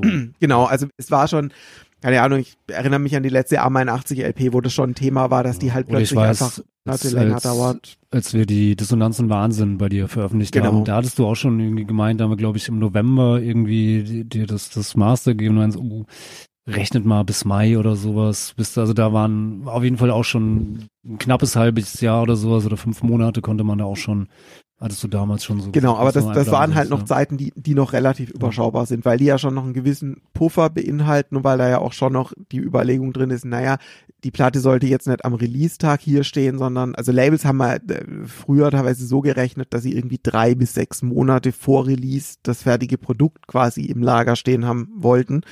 Das ist heute ja alles völlig, völlig illusorisch irgendwie, weil wir inzwischen eben je nach Presswerk und wovon wir jetzt genau reden, eben in Bereichen sind von, wenn es richtig gut läuft, irgendwie acht, neun Monaten und wenn es halt normal bis schlecht läuft, irgendwie zehn, zwölf, 14 Monaten und da auch noch gar nicht irgendwie einkalkuliert ist, dass eben Dinge auch schiefgehen können. Also dass Testpressungen halt auch einfach mal Schrott sein können, dass man noch in irgendeiner Form korrigierend eingreifen muss, dass Transporte nicht funktionieren, dass Granulat ausgeht, dass diese ganze Rohstoffkrise, die im Moment irgendwie so in, in, in- breiter Front diskutiert wird, eben zuschlägt. Das sind ja alles, das sind ja alles Dinge, die komplett unkalkulierbar sind. Und vielleicht muss man das für Leute, die, die da weniger mit zu tun haben oder sich das nicht so richtig vorstellen können, vielleicht muss man das wirklich anhand von einem Beispiel einfach erklären. Und da bietet sich zum Beispiel eben diese Dover LP, über die wir vorhin kurz geredet haben, ganz gut an irgendwie, weil das auch so ein bisschen erklärt, wo die Schwierigkeiten für Labels herkommen und warum eben das, was Label machen im Moment ist, ganz oft halt einfach Bankgeschäft machen ist. Diese Dover-Platte ist eine Geschichte, die eh über Jahre sich gezogen hat, so in der Kontaktaufnahme, Verhandlung und so weiter. Warum das mal irgendwie mit einem Zeitfenster zu versehen? Die war im Januar 2021 war das soweit irgendwie spruchreif, dass es die geben wird und dass es da irgendwie eine Absprache und einen Deal dafür gibt. Und die hat es ein bisschen die Eigenheit oder die Spezialität, dass die eigentlich bei einem spanischen Label erschienen ist, ich die von diesem spanischen Label lizenziert habe. Und im Februar 21 eben diese Geschichte so weit stand, dass es da einen Vertrag gab und dass du in dem Moment, wo dieser Vertrag dann eben steht, auch zum ersten Mal im Prinzip Geld für diese Produktion bezahlst. In dem Falle dann halt an das spanische Label. Im Falle von einer neuen Veröffentlichung wäre das dann halt ein Studio oder, oder Mastering oder was auch immer. So. Dann hast du, dann hast du ein Master und hast du ein Artwork und dann muss da ja zum einen an das Master halt nochmal ein Studio ran, was dann eben auch relativ schnell irgendwie Geld kostet. Dann muss da ein Grafiker irgendwie ran, der dann halt auch Geld kostet.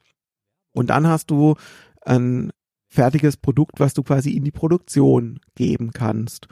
In dem Moment ist aber halt schon mal eine vierstellige Summe einfach weg, ohne dass irgendwas absehbar ist. So, dann gibst du das Ding ins Presswerk und das Presswerk braucht dann ja auch relativ schnell irgendwie die, die Auslieferungsgenehmigung der GEMA.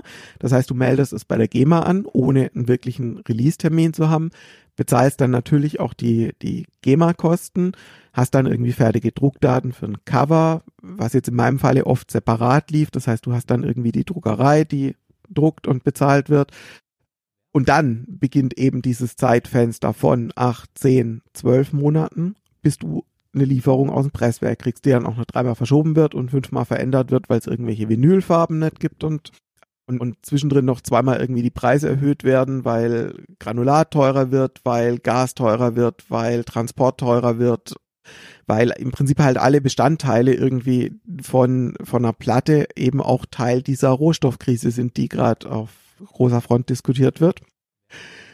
So, und dann bist du irgendwann Ende, Ende 2021. Du hast immer noch kein, kein, kein fertiges Produkt und nichts, womit du irgendwie was einnehmen könntest, hast aber halt schon relativ massiv einfach Geld rausgehauen. Und jetzt im Falle von dieser Dover-Geschichte ist es dann so, dass die halt dann im Februar 22 aus dem Presswerk kommt, wo dann auch natürlich die nächsten Rechnungen kommen und du dann eigentlich auch erst wirklich einen Release-Termin festlegen kannst, weil das, was du vorher getan hast mit fiktiven Terminen, das funktioniert eben nicht mehr, wenn das drei, vier Mal noch verschoben wird.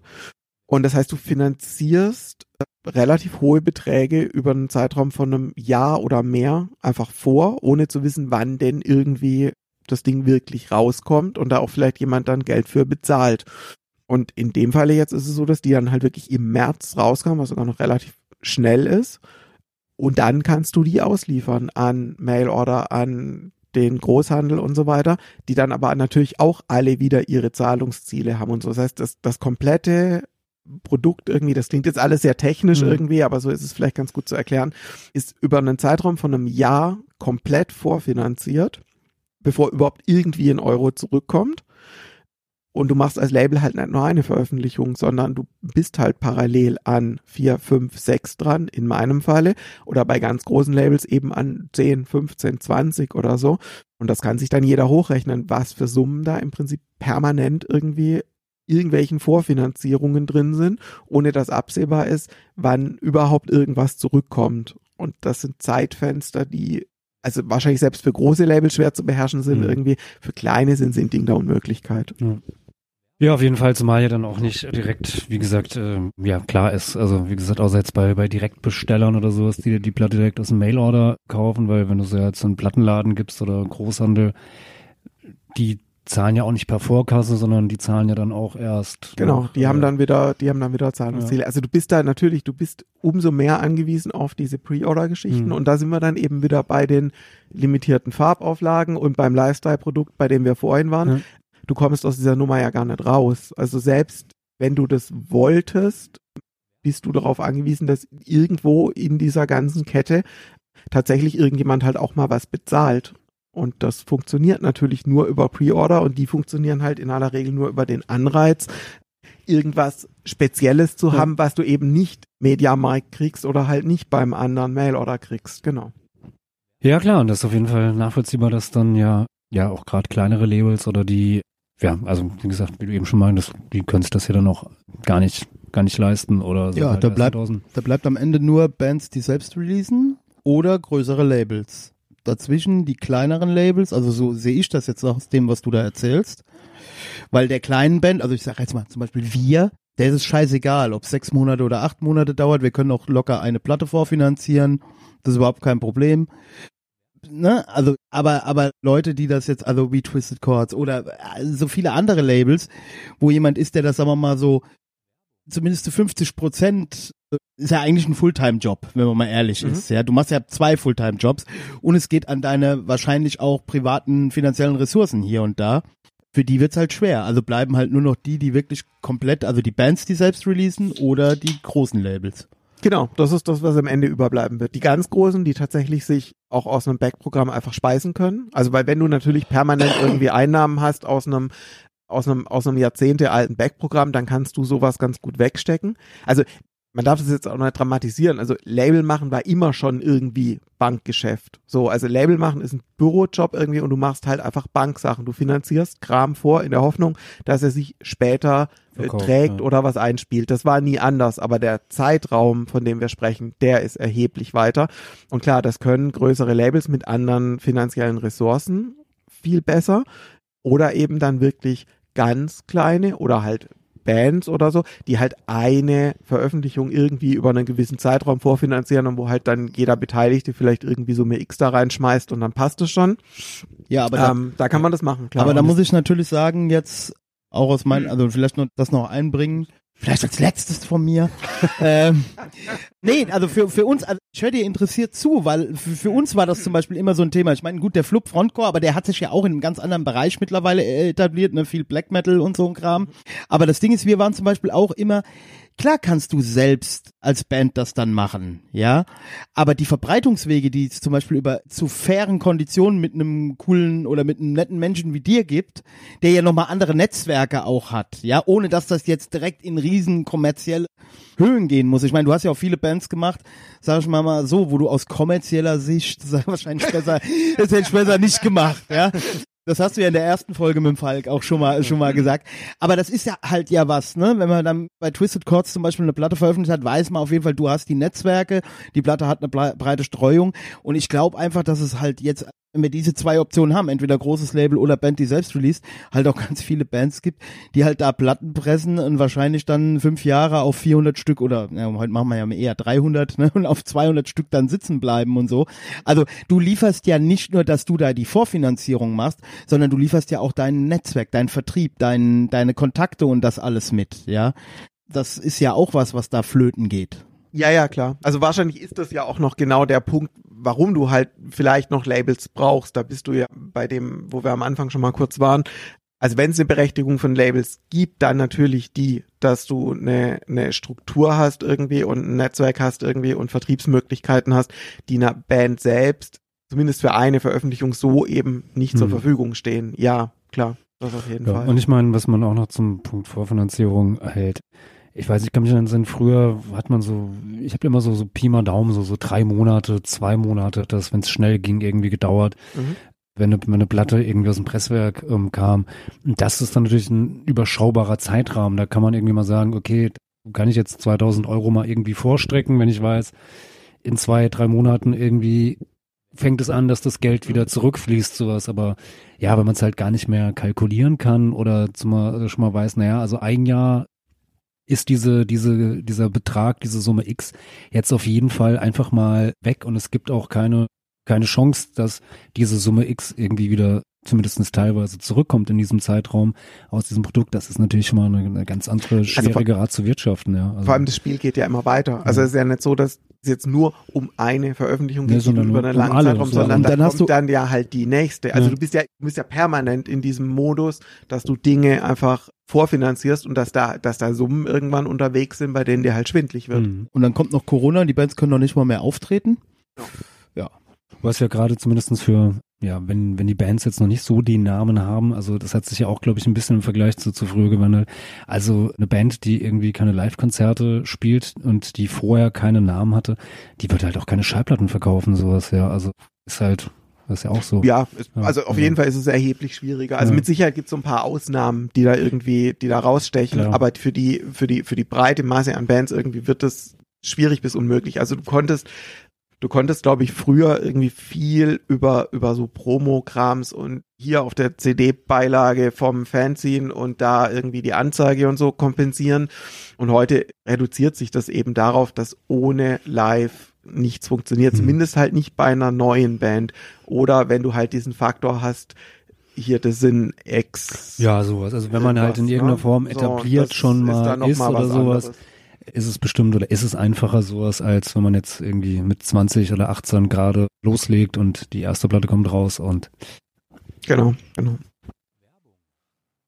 Ja, aber wenn dann da ja jetzt auch so größere Summen unterwegs sind oder ja, man da ja, also viel, viel vorfinanzieren muss, weil du hast eben auch schon gesagt, die, die Preise steigen ja und ja, ganz ehrlich, ist mit der aktuellen Weltlage, so wie es ähm, gerade ist, ist es ja auch nicht absehbar, dass diese Rohstoffpreise, in, weiß ich nicht, in den, den nächsten drei, vier Monaten wieder fallen werden, sondern ich denke mal, die Preise werden auf jeden Fall auf hohem Niveau bleiben wenn sie nicht noch weiter steigen, also man weiß ja nicht, wie es, wie das alles hier so ausgeht. Aber das heißt dann ja auch, dass das Risiko als, als Label oder gerade als, als kleines oder mittleres Label, das jetzt nicht irgendwie über, über große Rücklagen verfügt, ist natürlich auch, dass das Risiko mit einer, einer Neuveröffentlichung oder gerade auch vielleicht von einer, von einer ja, jungen, noch nicht bekannten Band, äh, ja, dass man da irgendwie ja mal eventuell vielleicht richtig krass daneben greift und dann, ich sag mal, einen Flop produziert oder Album, das ja hinter den, den Erwartungen zurückbleibt, da kann man sich ja auch als Label ganz schnell eigentlich dann auch praktisch so ins, ins Knick schießen und den, das, das eigene Grab schaufeln, wenn man da, ja, sag mal, die, die falsche Platte oder eins, zwei Flops irgendwie produziert. Da ist ja eigentlich auch wenig Fehlertoleranz dann mittlerweile eigentlich da, oder? Genau. Also vielleicht kurz noch zu diesen, zu diesen, zu dieser Preisentwicklung als solcher, weil die nicht nur eine Rohstoffpreisentwicklung ist. Also natürlich, es gibt Faktoren, die sind rohstoffpreisabhängig irgendwie und vielleicht, je nachdem, wie sich eben die Weltlage so entwickelt, mögen die sich auch irgendwann wieder normalisieren. Da sind wir im Bereich von Papier, Karton, Granulatpreisen oder bei Granulat spielt, spielen ja so Nebenschauplätze eine Rolle irgendwie, dass, dass, dass das Vinylgranulat auch deswegen so gefragt ist, irgendwie weil es Holz so teuer ist und das eben dann plötzlich für, für den Wohnungsbau irgendwie verstärkt nachgefragt wird. Die, die Faktoren, die mögen sich vielleicht irgendwann wieder regulieren, je nachdem, wie das so, wie das so weitergeht. Es gibt ja aber eben auch die Faktoren, die sich, die sich nicht regulieren werden. Also es gibt zum Beispiel ein Presswerk in Deutschland, äh, das damals zur Einführung des Mindestlohns und der war, glaube ich, acht Euro irgendwas, ne? 8,50 Euro So. oder sowas. Also die haben damals schon ihre Preise angezogen, weil der Mindestlohn eingeführt worden ist. So, also da, da kann man ja auch schon ganz gut dran ablesen, zu welchen, zu welchen Konditionen manche Leute in Presswerken gearbeitet haben. Mit Sicherheit nicht die an den Maschinen und mit Sicherheit auch nicht irgendwie die, die da irgendwie Produktionsplanung oder sowas machen, aber die ganzen Shitjobs, die es da halt auch gibt, von das Zeug zusammenlegen, das Kartonieren, das Verpacken und so weiter, die, die haben dort immer mies verdient irgendwie. Also, also Ausbeutung gibt's nicht nur bei irgendwelchen Paketdiensten oder sowas. Und das sind ja Faktoren mit einem steigenden Mindestlohn und so ändert sich eine Produktions, eine Kalkulationsgrundlage für ein Presswerk einfach schon mal fundamental. Und das sind ja Dinge, die, die zum Glück, muss man sagen, sich nicht wieder nach unten bewegen werden. Also sind nicht nur Rohstofffaktoren irgendwie, die für Teuerung sorgen. Irgendwie. Also klar, natürlich sind da im Moment die Treiber Gas, Granulat und so weiter. Ähm, Also gerade wenn man weiß, was so eine Pressmaschine an, an Gasverbrauch hat und so, da stehen ja Wahnsinnssummen einfach im Raum irgendwie mit dem, was im Moment halt so passiert. Genau, und eben für, für ein Label, um das jetzt wieder auf die Seite zu ziehen, steigt natürlich das Risiko bei jeder Produktion, weil wenn du eben in, in so eine Veröffentlichung früher mh, vielleicht ein paar tausend Euro erstmal reingebuttert hast irgendwie, dann sind es halt heute zwei, drei, vier, fünftausend mehr, je nachdem von welcher Größenordnung und Dimension wir reden. Und wenn davon ein, zwei dann eben nicht funktionieren oder richtig an die Wand fahren, klar, dann bleiben da Riesensummen stehen, die einfach, die einfach nie zurückkommen. Also klar, das, das Risiko für ein Label ist, ist damit natürlich massiv, massiv angestiegen. Und in diesem Risiko, was ein Label ja auch wieder kalkuliert, ist natürlich auch eine Teilerklärung für das, was im Moment irgendwie an Verkaufspreisen einfach bei Vinyl passiert. Also jetzt kommt wieder irgendwie so, der, der redet von vom Krieg, aber es, es gab halt einfach Zeiten irgendwie, da haben, ja, da haben Platten halt auf Konzerten irgendwie 15, 16 Mark gekostet, so, und heute sind wir halt im, im, im Mediamarkt irgendwie bei 30 Euro für eine LP Ja. irgendwie, so. Ja, also ich habe mir, ich habe mir jetzt gestern oder vorgestern habe ich mir eine, ich glaube, also ich glaube, war bislang die die teuer, also das das meiste, was ich bislang für eine für eine Schallplatte ausgegeben habe, äh, wo es jetzt kein Sammlerstück war, sondern eine neue Schallplatte, die ich irgendwie bei einem Mailorder bestellt habe, die hat 25 Euro gekostet und ist einfach nur simple simple Schallplatte mit mit dem dem Textblatt irgendwie normales Cover, irgendwie keine Spirenzien, einfach 25 Euro.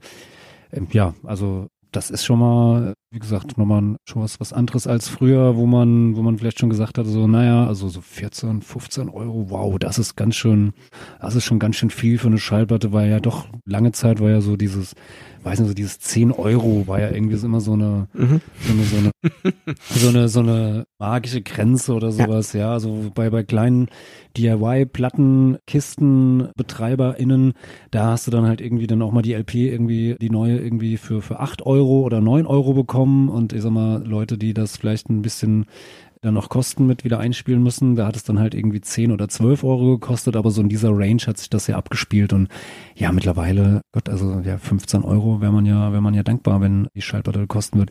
Also das ja, wird ja irgendwann, wird es ja auch einfach ein, ein Luxusobjekt werden. Also ich glaube, vermutlich wird man sich von den, von den Zeiten so ein bisschen so, ja, weg, weggewöhnen müssen oder sowas, dass man sich von, von jeder Veröffentlichung, die rauskommt oder sowas, die auf, auf Schallplatte äh, sich, sich kauft oder, oder dass auch da dann vermutlich die, die Gesamtverkaufszahlen ja auch nochmal weiter zurückgehen können, weil vermutlich, ja, bei, bei solchen Preisen werden auch nicht alle irgendwie ihren, weiß ich nicht, was sie früher monatlich, wenn sie früher zehn Schallplatten im Monat gekauft haben, werden es dann jetzt vielleicht nur noch fünf Schallplatten sein oder nur noch drei oder vier, sowas, weil der Preis halt einfach, die Preise so teuer sind, ja.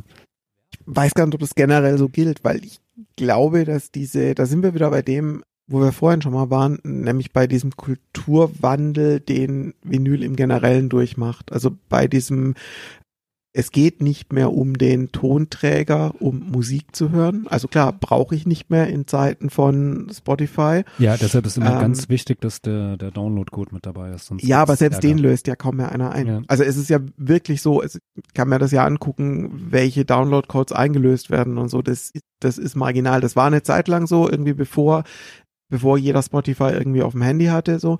Inzwischen werden auch Download-Codes kaum mehr eingelöst. Es geht eigentlich weiter irgendwie. Es, ich würde behaupten, dass ein wesentlicher Teil derer, die sich Schallplatten kaufen, die Dinger original versiegelt ins Regal stellen. Und das ist so ein bisschen dieser Kulturwandel der letzten Jahre. dass Vinyl oft gekauft wird als ein, als ein Anlageobjekt. So. Also die Discogs App und die Trade Republic App, die sind schon sehr nah beieinander auf dem Handy. Äh, und das ist auch ähnlich, dass es auch ähnlich von Kids oft aufgefasst wird. Und auch das ist so ein, ich will jetzt gar nicht auf so ein, auf so ein, auf so ein, auf so ein Kid-Bashing da irgendwie Hm. eingehen oder so. Das ist okay. Es ist, es ist halt einfach, wie es ist irgendwie so. Und das ist nicht meins irgendwie, mein Gott, so, so läuft's halt. Aber wenn du dir Plattensammlungen anguckst, irgendwie von, von Leuten irgendwie aus den 80ern oder 90ern oder so, dann sehen die in aller Regel scheiße aus. So, Hm. die haben halt Platten gekauft, um die zu hören, weil es die Möglichkeit war, irgendwie an die Musik zu kommen. Da hast du irgendwie ein Textheft gelesen, vielleicht hast du da noch irgendwie was drin angestrichen oder die hast du, das du ein paar hundert Mal aufgelegt irgendwie, die haben ihre Macken irgendwie, die haben ihre Kratzer, weiß ich nicht, auch so ein Verbrechen aus den 80ern, diese, diese Adressaufkleber, die es da gab, irgendwie von so Leuten, die das überall, hast du heute noch auf jeder Flohmarktkiste Ja, so. ja, ja. Ähm, so. dann, wenn du sie abpittelst, irgendwie das halbe Cover irgendwie. Ja, genau, ist es, ist es, ist das Cover weg irgendwie und dann klebt noch oben das Preisschild am besten dabei irgendwie, was du auch nicht mehr abkriegst und so. Das ist halt so, naja, das ist halt so das, wie ich das irgendwie als, als, als Jugendlicher erlebt Ja gut, also man muss ja auch und- dazu sagen, in den, in den 80ern beispielsweise, es war ja auch die einzige Möglichkeit, Musik zu hören, weil CDs Genau, gab's also- noch nicht so. Okay, Tapes natürlich, die gab's immer so, Ja. oder gab's auch nicht immer, Mhm. aber war natürlich. in Aber später 80ern gab es dann noch so die Leute, weißt, die Ja. sich dann CD und LP gekauft Ja. haben, die LP zum Haben und die und die CD, CD zum, zum Hören, Hören, so, ja. das gab es dann auch noch. Und äh, naja, die CD kannst du dir heute sparen irgendwie, aber dieses die LP zum Haben irgendwie als Wertgegenstand oder Mhm. als Anlageobjekt, das ist schon so ein Phänomen der letzten Jahre Ja, irgendwie. Fall. Also du hast auch einfach, keine Ahnung, ich, es gibt Reklamationen aus den letzten Jahren von Leuten, die sich beschweren, dass Platten bei mir in aller Regel nicht eingeschweißt sind. So, wo ich tatsächlich erstmal gebraucht habe, um zu verstehen, so, die verstehen die nicht als neu. Mhm. Also für die ist dann wirklich nur so, ja, ich stelle mir die natürlich irgendwie sealed und in Mhm. Mint irgendwie in den Schrank. Und im Best Case sind die halt zehn Jahre später einfach das Zehnfache wert. Mhm. Mm, Naja, gut, und da sind wir halt in einem Bereich, wie wo es halt um ein Anlageobjekt geht irgendwie. Da kann ich halt genauso irgendwie Aktien oder Kryptos oder sonst irgendwas kaufen. Ne? Also das, das Spiel funktioniert dann, funktioniert dann gleich. Und eher Kulturwandel ist auf jeden Fall da. Also ich würde behaupten, dass ein wesentlicher Teil dessen, was heute an Vinyl verkauft wird, nie angehört wird, sondern wirklich in Schränken landet, ums zu haben als, als Wertobjekt, um es vielleicht auch vorzeigen zu können. Also dass man dann wieder bei diesem, bei diesem Instagram-Game irgendwie von, ich mache mein Selfie Mhm. mit der Pressung in Blau oder so. Und dann steht die aber natürlich halt im Schrank, weil die nicht da ist, um gehört zu werden, sondern weil die da ist irgendwie, um da zu sein. Irgendwie hören kann ich es auf Spotify. Könnte man ja ganz einfach mal rausbekommen, einfach, weiß ich nicht, nichts auf das Vinyl packen oder was anderes. Es gibt, aber dafür gibt es haufenweise Beispiele. Also es gibt wirklich, also mir ist es zum Glück nie passiert irgendwie, aber es gibt, es gibt Labels. Darf ich das erzählen? Ich, Ja. ich, ich erzähle das jetzt mal so einigermaßen kryptisch. Irgendwie. Es gibt ein Label, das ich sehr schätze, irgendwie, mit dem ich auch öfter zusammengearbeitet habe, dem es mal passiert ist, dass er bei einer, bei einer Single, weiß nicht mehr genau, ob es zweimal die A-Seite oder zweimal die B-Seite drauf war. Mhm. Auf jeden Fall war auf beiden Seiten das Gleiche. Und irgendwie hat der sich die halt selbst, weil man ja die Testpressung hört und dann, dann gibt's keine Notwendigkeit, das Fertige sich nochmal anzuhören irgendwie, kam die raus und hat der die verschickt irgendwie und die waren dann ausverkauft und irgendwann Monate später sprach ihn jemand drauf an, äh, dass die ja sehr, sehr gleich klingen, die beiden Seiten. Und das haben halt von, keine Ahnung, 300 verkauften Platten hat das halt niemand anreklamiert. Und der einzig plausible Grund ist, die hat halt auch Keiner nie gehört, jemand ja. angehört. Und wir reden da jetzt nicht von irgendwelchem Quatsch, der in Kellern versagt, Hm. weil ihn keiner haben will oder so, sondern das passiert ganz Hm. real. Irgendwie. Nee, klar, so, so also ich habe auch irgendwie beispielsweise so ähm, ja, irgendeine Joe Strummer Fehl, Fehlpressung. Mhm. Da ist halt auch auf, auf beiden Seiten irgendwie die erste Seite drauf. So schade, ich habe nie die zweite Seite dieses Albums gehört. Vielleicht sollte ich dafür mal, sollte ich dafür mal Spotify dann vielleicht doch mal nutzen, sowas, ja. Ja, klar, gibt gibt's natürlich immer, aber ja, ist halt dann schon lustig, wenn es halt dann keinem mehr Mhm. auffällt, weil halt ja die Leute sich die die Sachen halt dann auch nicht mehr anhören. Also weil dann dann kann man es halt kann man es so einfach auch lassen, dann irgendwie kann man den Öl oder die Rohstoffe, die dafür verwendet werden, kann man dann auch für was, was Nettes machen und keine Ahnung. Dass das Cover kann man ja trotzdem dann noch irgendwie verkaufen, kann sich dann jeder an die Wand hängen, irgendwie als Bild, schön im Rahmen. Da braucht man dann ja die Schallplatte nicht dazu. Also das verstehe ich halt nie so dieses, dieses, Nee, aber da Also, sind, wir, ja. da sind wir halt auch wieder bei dem Punkt, die Leute wollen schon was Haptisches Ja, ja, haben klar, irgendwie. Das ja. ist, das ist schon okay. Ich finde auch diesen, will das auch gar nicht so ganz verdammen. Also mir ist Sammeln und so ist mir nicht fremd irgendwie. Also ich habe jetzt nie irgendwie fanatisch Platten gesammelt und ich habe auch nicht irgendwie jede Farbpressung und Nachpressung und sonst was von, von Zeugs im Regal stehen. Also so, so heftig hatte ich das nie irgendwie, aber so grundlegend sammeln und den Tonträger haben wollen irgendwie, das ist mir, das ist mir alles gar nicht fremd irgendwie. nee, klar, mir, Ähm, mir auch und nicht dass so, das verschiedene Ausprägungen nimmt und verschieden fanatisch betrieben werden kann, das ist alles okay. Aber so. ich höre mir die, hör mir die Schallplatte natürlich trotzdem halt auch an. Also ich meine, also mein, mein persönlicher Art und Weise, wie ich Musik höre, hat sich natürlich im Laufe der Jahre auch, auch gewandelt. Auch natürlich dank, dank der technischen Fortschritt und Möglichkeiten. Ja, früher habe ich mir dann halt irgendwie meine Schallplatten auf Tape gezogen und habe dann auf dem Walkman irgendwie, wenn ich unterwegs war, die die Sachen gehört. Und jetzt natürlich klar äh, nutze ich auch Spotify oder nutze lad mir oder die Bandcamp App, Bandcamp äh, oder sowas. Oder, oder lad mir äh, Sachen aufs Handy, damit ich sie unterwegs irgendwie hören kann. Und höre mir die Schallplatte vielleicht jetzt nicht mehr so häufig zu Hause an, wie ich das das früher getan hätte, aber trotzdem, wenn ich mir eine Schallplatte kaufe irgendwie, dann landet die auch auf dem, dem Plattenteller und wird natürlich auch angehört und irgendwie, also dieses sofort davon auszugehen oder wie du eben sagst, so als Anlageobjekt so ist mir halt fremd so. Also so habe ich halt Musik oder, oder Schallplatten nie gesehen, sowas, ja. Also ich freue mich, freue mich natürlich, wenn ich manchmal irgendwie Platten verkaufe und sehe dann so, ah, okay, das ist eine gesuchte Platte irgendwie und da kann ich, was weiß ich, bei, bei Discogs irgendwie wird die für 50 Euro gehandelt oder sowas oder für 100 äh, und ich bald in Geldnot bin, so denke ich mir so, naja, okay, ganz cool. Verkaufe ich dann vielleicht mal, aber es war, also wie gesagt, für mich ist, für mir ist es halt total fremd, dass es bei anderen anders ist, ist ja okay und so, aber ich find's trotzdem strange. Ja, ja, also ich finde es auch alles strange und es ist nicht meins. Also das ist ja auch ein Teil oder so ein kleiner Baustein dessen, irgendwie, warum ich mir das dann halt auch nicht irgendwie auf Lebenszeit geben muss, so. Ist für mich strange so, aber ich habe im Umkehrschluss dann auch ganz arg Schwierigkeiten, irgendwie dieses, so da sitzen jetzt die frustrierten alten Männer irgendwie und erklären den Kids, dass sie scheiße sind irgendwie. Da will ich eigentlich gar nicht hin. So, also es ist in Ordnung, dass sich Wertigkeiten und Wahrnehmungen irgendwie ändern und dass es so einen Kulturwandel gibt. Den, den, den können wir eh nicht aufhalten. Der ist einfach da und den muss man aber halt irgendwie so ein Stück weit zur Kenntnis nehmen in dem ganzen Spiel, weil dann geht's eben um ganz andere Dinge, als es mir ursprünglich mal ging. Und dann, naja, dann sollen das halt andere Leute machen. Mhm. Das ist ja auch okay Ja. irgendwie so. Also, mein Gott, also das ni- nicht so schlimmer als so, also, also Leute, die den ganzen Tag da sitzen und ihre, früher war alles besser Stories irgendwie Nee, haben. Aber eben, also klar. für mich ist es Ja. genauso unverständlich und genauso strange irgendwie und Platten, die ich habe, höre ich mir natürlich an, Mhm. so, aber wir müssen halt wahrscheinlich einfach zur Kenntnis nehmen, dass das für Leute in anderen Lebenssituationen oder mit einem anderen Alter halt Natürlich, heute ja. anders ist und dass die Kids halt auch einfach, mein Gott, also so ist der Zeitgeist und sie sind halt da ein Stück weit dann vielleicht auch einfach Opfer ihrer Zeit. Also Ja, da, klar, da kannst du mein- ja ganz viele Fässer aufmachen. Da Also vermutlich, vermutlich, wenn man, was weiß ich, vor, vor 20 oder 30 Jahren unsere, unsere Eltern interviewt hätte zu uns, die hätten so, ach, der Bub, ich verstehe nicht, was der da macht. Bei uns war das damals alles ganz anders. Ist halt so. Ja, ja, eben, so. so. Und Also, ähm, ne, ist, ist in Ordnung so, aber ja, man muss es ja nicht so.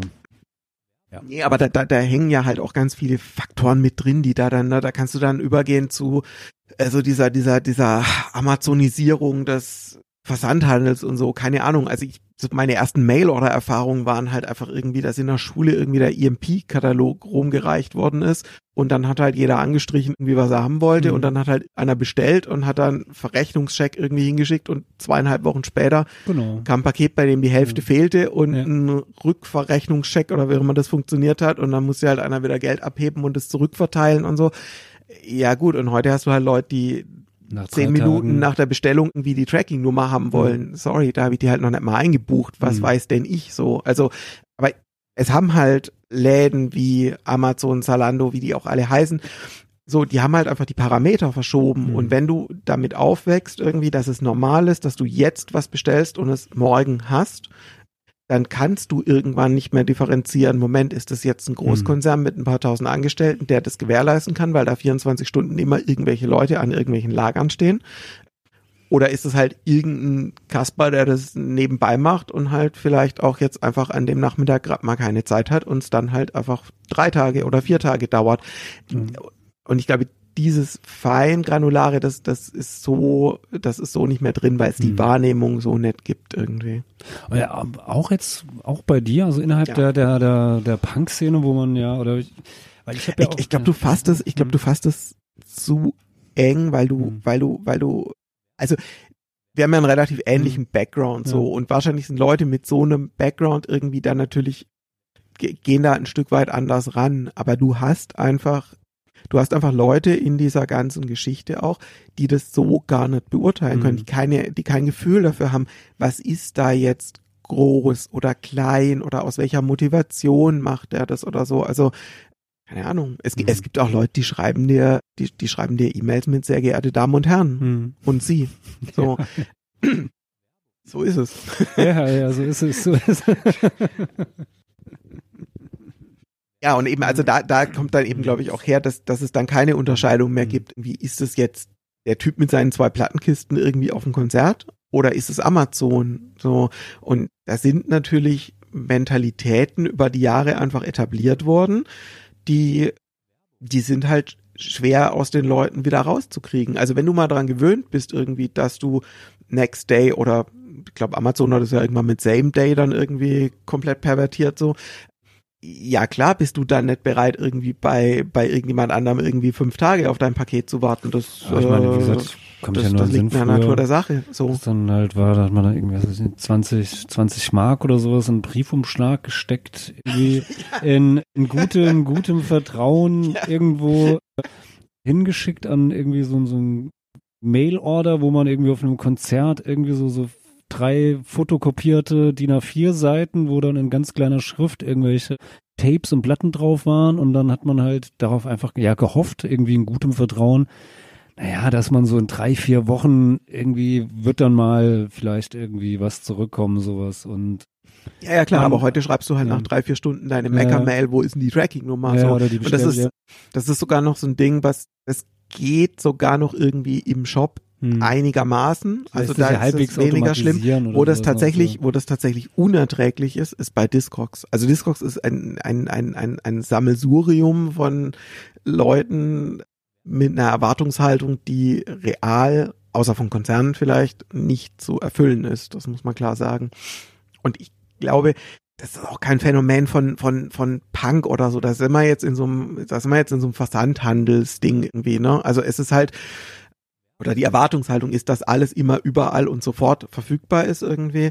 Und da sind halt einfach Standards etabliert worden, auch in ganz anderen Bereichen, die nur von ganz großen Playern auch haltbar sind. Also ich habe vor ein paar Tagen irgendwie, um das, um das einfach mit einem ganz anderen Beispiel zu untermauern, mit einem, mit einem guten Freund telefoniert, der der ein Klamottenlabel hat irgendwie und äh, der erzählt halt Geschichten, da, da, da gibt's Leute, die bestellen für vierstellige Summen irgendwie Klamotten, die sie dann geschickt kriegen, die sie per Paypal zahlen. Ja, und davon schicken die dann halt irgendwie drei Viertel wieder zurück. Und im Moment, wo sie, wo sie das Paket irgendwie aufgeben, blocken sie halt auch erstmal die PayPal-Zahlung. Also was du ja dann kannst mit dieser Retournummer. Was, was dann dazu führt, dass da halt dann plötzlich eine vierstellige Summe einfach blockiert ist. Und du kannst, du kannst gar nicht so schnell sein, die, die Rücksendung zu bearbeiten und das wieder freizugeben, dass du wenigstens an das Geld kommst, was dir zusteht.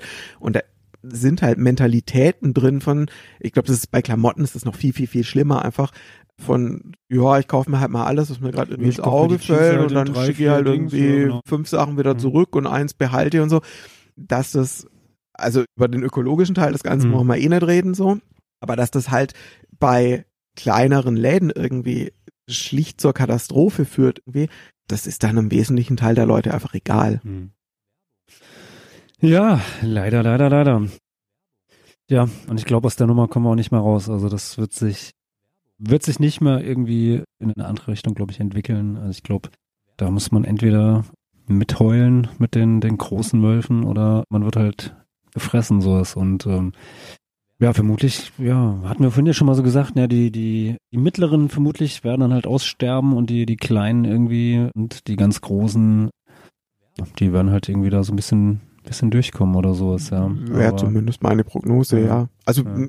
Gott, vielleicht kommt das ja auch alles ganz anders, Ja. ne? Aber ich glaube, dass es auf dem, auf dem Level, auf dem ich mich da zumindest bewegt habe, irgendwie sehr, sehr schwer wird, sowas zumindest über einen längeren Zeitraum irgendwie zu halten. Noch dazu, das ist ja eben auch so ein Faktor, da waren wir vorhin ja schon mal bei dem, was eben noch an Stückzahlen überhaupt möglich ist und so, dass du ja auch einfach ganz schnell in Bereiche kommst, dass selbst kleine Produktionen für große Labels inzwischen einfach attraktiv werden. Also mh, diesen ganzen Re-Release-Markt, den wir vorhin angeschnitten hatten oder so, das sind ja auch einfach, da, da sind ja Stückzahlen und Summen unterwegs, die hätte ein Major-Label vor 10, 20 Jahren oder so überhaupt nicht beackert, weil das gar nicht attraktiv ist irgendwie. Also für ein, für ein, für ein Major ist es ja völlig egal, die jetzt von irgendeiner LP irgendwie noch 500 Stück verkaufen können oder 1000 Stück verkaufen können. Das sind ja eigentlich keine Stückzahlen für die.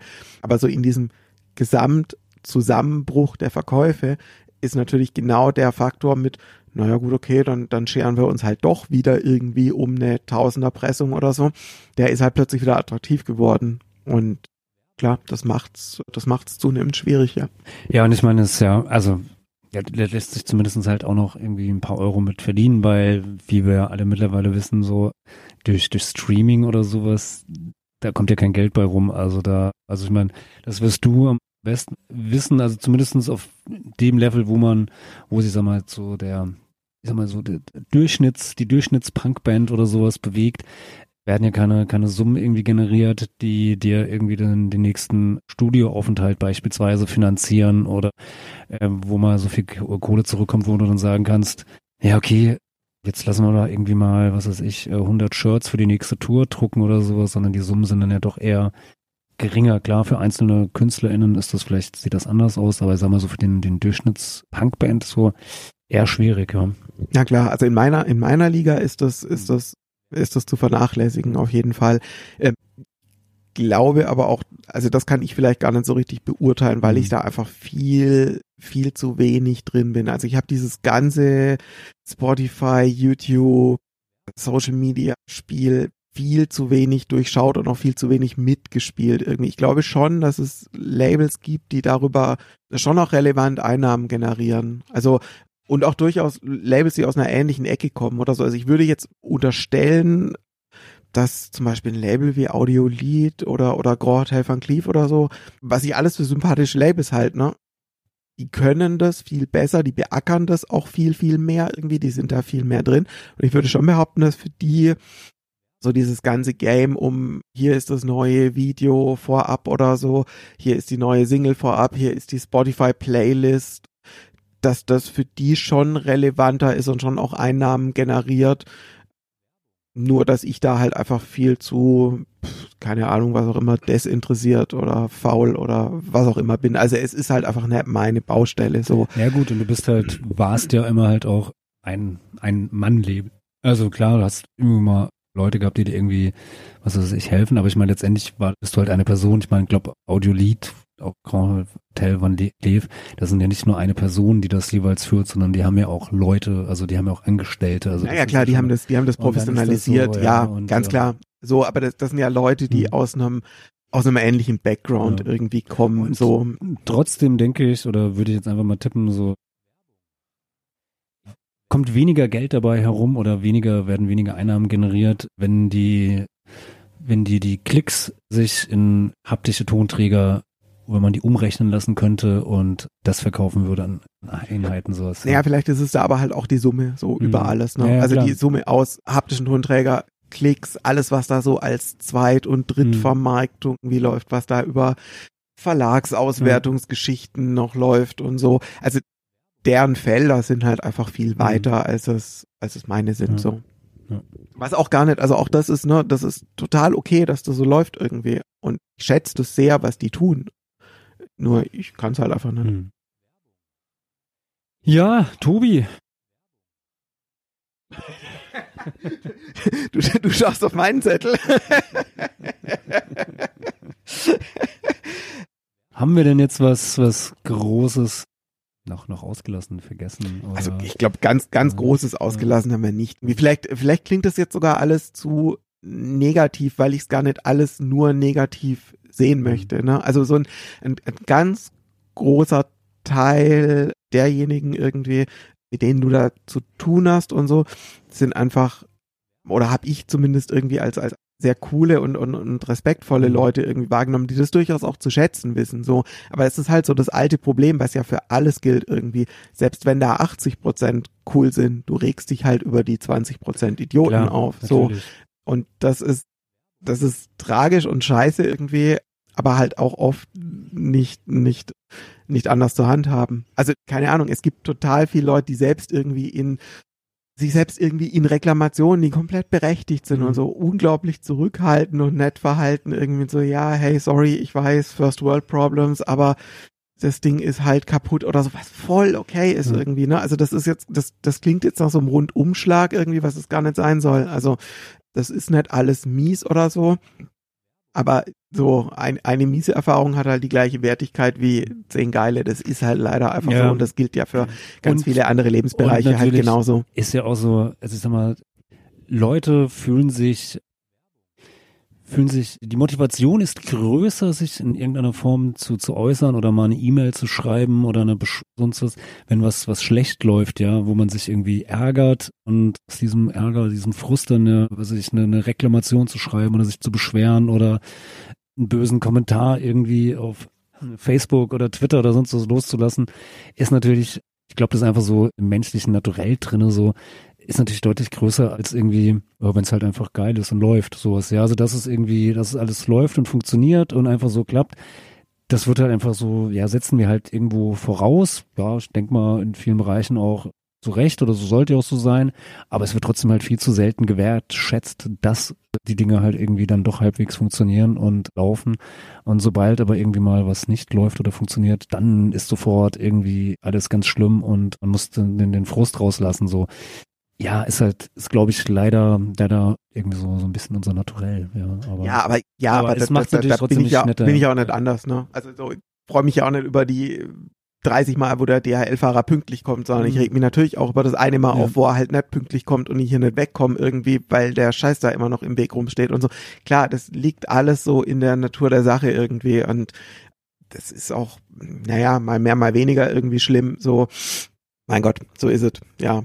Was, was wir da vielleicht noch ganz kurz irgendwie mit, mit anbringen könnten, das ist so ein kleiner, kleiner Themenbreak, aber vorhin habe ich habe ich so ein bisschen vergessen, was mit, glaube ich, auch ein Faktor ist, irgendwie, also jetzt jenseits von Vinylkrisen und allem, was da sonst so läuft, ist, was es halt auch zunehmend erschwert für eben so kleine Labels, mh, sind so Randerscheinungen der letzten Jahre. Also das ist eine wahnsinnige Bürokratisierung irgendwie in, in zum Beispiel in so Steuerdingen und sowas gibt. Also das sind oft Sachen, die mich nur so am Rande betroffen haben, aber die für andere tatsächlich, die jetzt eben auch gerade die Segel streichen, schon richtig heftig irgendwie zugelangt haben. Also es gibt, sprengt jetzt alles so ein bisschen in den Rahmen, aber es gibt zum Beispiel so eine EU, wie nennt sich das, EU-Steuerregelung irgendwie, wo du, wo du plötzlich irgendwie dann einführst, dass man Exporte innerhalb von EU-Staaten an, an, an Privatleute, die hat man bislang zum Beispiel einfach halt in, in dem Land versteuert, wo das Unternehmen sitzt. So, die versteuerst du jetzt ab einem gewissen Satz irgendwie in dem Land, in das du exportierst, was dann plötzlich irgendwie so ein Mini-Label, das aber halt ein bisschen was nach Österreich verkauft Ui. oder so, Mhm. vor das Problem stellt, dass du plötzlich mit österreichischen Steuersätzen und österreichischen Steuerbehörden in deinen Programmen arbeiten musst und so. Also das sind alles Dinge, das kann jeder Konzern und jede SAP-Software wahrscheinlich wie standardmäßig so, aber da bist du halt nicht, wie wenn du so einen Quatsch so halb nebenbei irgendwie Mhm. machst. Und das sind auch Dinge, die, die, glaube ich, für andere Labels, die gerade irgendwie die Segel streichen, durchaus richtig ins Gewicht gefallen sind. Ich glaube, es gibt ja, also gibt, also gibt ja manche Labels, bei denen weiß man oder also die ja beispielsweise die zwar auch nur ihre ihre 500er Auflage von der Platte beispielsweise pressen, aber die beispielsweise weltweit irgendwie vertreiben oder verkaufen, weil sie so nischig sind, irgendwie eine ganz obskure, weiß nicht, kennen das bei, bei Rock'n'Roll oder so 60s Labels oder sowas, ja, da ja, also dann ist das natürlich echt eine, schon, schon was anderes, sowas, ja, oder glaube was ich so auch am Rande so mitbekomme, ja, so, so äh, Porto, Portokosten und Versand und dass es auch gar nicht mehr so, so easy und einfach ist, irgendwelche Sachen einfach mal, ja, ins, ins, ja, ins Ausland einfach zu schicken und dass das, also ich hab, krieg das nur ab und an mit, wenn mal jemand irgendwie ein Buch von mir bestellt, irgendwie, der jetzt irgendwie außerhalb Deutschlands oder wohnt, also kann Niederlande sein oder Österreich oder sowas. Das ist dann schon, schon schwierig, was früher einfach irgendwie, was weiß ich als internationale Warensendung durchgegangen wäre. Ey, muss ich da jetzt, weiß nicht, kostet das glaube ich auch sieben Euro Porto oder sonst Ja, was oder was das halt, ist ein Riesenproblem, ja. was natürlich für, ein, für, ein, für, für eine einzelne Schallplatte oder, oder in meinem Fall dann halt jetzt ein einzelnes Buch, das ist halt natürlich totaler äh, Quatsch oder, oder Horror, also weil mit so einem Portopreis irgendwie, ja, wird das halt Ja, ein bisschen schwieriger. Fassen wir es zusammen mit Ja. Transportbranche. Ja. Das ist ein, das ist ein Riesenproblem. Also da sind wir, jetzt sind wir wieder bei, bei der Rohstoffkrise. Das beginnt im Prinzip damit irgendwie, dass diese ganze Transportbranche natürlich eine Vollkatastrophe ist irgendwie. Also eine Vollkatastrophe, was Arbeitsbedingungen angeht, was, was Frachtraum angeht und so weiter. Das sprengt, das sprengt jeden Rahmen so. Mm, Endet aber natürlich damit, dass irgendwie Portopreise und sowas auch seit Jahren anziehen. Also zum Januar zum Beispiel die massivste Erhöhung von DHL ever. Also vorher reden wir bei Erhöhungen davon, dass halt mal irgendwie hier ein paar Cent drauf und da ein paar Cent drauf und hier noch irgendeinen Zuschlag eingeführt oder so.